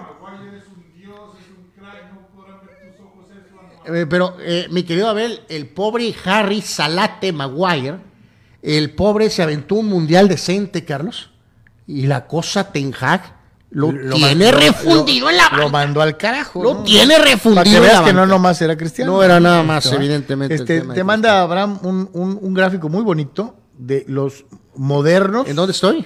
en Twitter. Los modernos contra los ya retirados. Ah, correcto. Y nos Eh, pone a Curry, LeBron, Embiid, Durant y Giannis ante tu compu contra Magic, Ah, no, bueno. Kobe, Michael, Larry y Shaquille. ¿Para qué me preguntas si ya sabes quién va a ganar? eh, aparentemente este lo puso este Abraham, Abraham. No, no, no, yo, yo, yo ah, sé. lo puso Shaq. No, no, pero que apare- ajá, aparentemente lo puso Shaq. Este, eh, Abel, ¿podemos hacer este último? ¿Lo podemos ver? Te lo paso. Ahí está. Este, está muy sabroso el grafiquito. Eh, ma- ma- eh, eh, A ver, nada más tengo una duda aquí, Carlos, porque tú también estás otra de tus agendas, porque a mí me hablas, me acusas de mis agendas per- personales y te haces al inocente blanca palomita, lo cual no eres en lo más mínimo, ¿no? yo soy transparente como a ver, el agua de la laguna de Chapala. ahí, ahí está, el grafiquito está muy, muy, el gráfico muy- está bonito. Muy bonito, eh, supuestamente dice Abraham que Shaq lo puso, Magic, Kobe, como dije yo, Kobe y, y Michael juntos, con Bird y Shaq. Contra Curry, LeBron, Embiid. Embiid, Durant y Giannis. Ahí les va, nomás por posición por posición. Eh, Shaq se come crudo, lo escupe y lo regurgita y después lo aplana con ambas patas y le brinca y se sienta arriba de él. De Embiid. De, de Joel Embiid. O sea, no le llega ni a los talones. Carlos, aquí vamos siendo honestos. Durant contra Bird, No, no, Durant puede ser mucho más poderoso físicamente y empujar. Yo lo que sí le digo es esto. Bueno, a ver, Carlos, este, rapidísimo. Déjame decirte, en esta alineación tendría que jugar eh, Magic contra Janis, Carlos. Eh, Magic contra Janis. Por la estatura. Y LeBron. No, pero ahí estamos hablando directamente de, po- de posición a posición. Yo, yo- yo así te lo, yo, yo así lo estoy desglosando. Eh, los tiros de, de- de- Larry son mucha medicina para Durant. Eh, físicamente y en la pintura, muy fuerte Kevin, pero Bird no se le rajó a nadie y aunque no tenía el cuerpo, era un jugador muy importante para bueno, es que presionar. yo, yo insisto, yo, yo pondría más bien a Bird contra Janis. ¿Por qué pondrías en como tres? ¿Por qué pondrías como tres No, a eh, Jordan? Eh, no, bueno, o a Kobe, Carlos. Es que por, por estatura Bird tendría que jugar con Janis. Durant contra Kobe o Michael me parece más. Me parece más. Más. Más.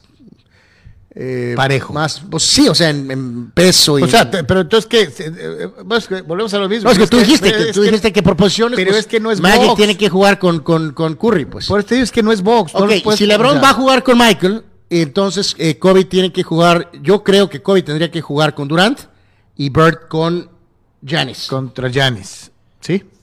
Este, en el caso de Bert y Giannis, si fuera con Giannis, sería muy demasiado poderoso físicamente en la pintura ante tu compu. Pero igualmente, el edge de los tiros, Larry te podía tirar de tres. pues sí, pero es que este compa es, es- es gigantesco. Sería un. Pero lo están checando posición por posición. ¿Quién defiende y quién ataca? Sería más interesante, ¿no? Este, pu- pues sí, o sea, es que fíjate, tienes toda la razón. Como Magic Como sería- defensa y ataque. ¿no? Magic sería lento para poder cuidar a Curry tirando tiros de tres del baño. Eh, pero Pero la estatura de Magic. Cuando Curry tiene que ir a la pintura a defender a Magic con los ganchos y esto se lo- sería se un lo problemón, ¿no? crudo, ¿no? O Eh, sea. e incluso para pasar la estatura para Magic de ver. con Que esa es la gran ventaja de, de Magic abajo, ¿no? de toda la vida, ¿no? El tiro de LeBron y Michael está Parejón. está, está sabrosón. Está parejón. En amba- en amba- pero obviamente Michael es mil veces mejor jugador defensivo que LeBron.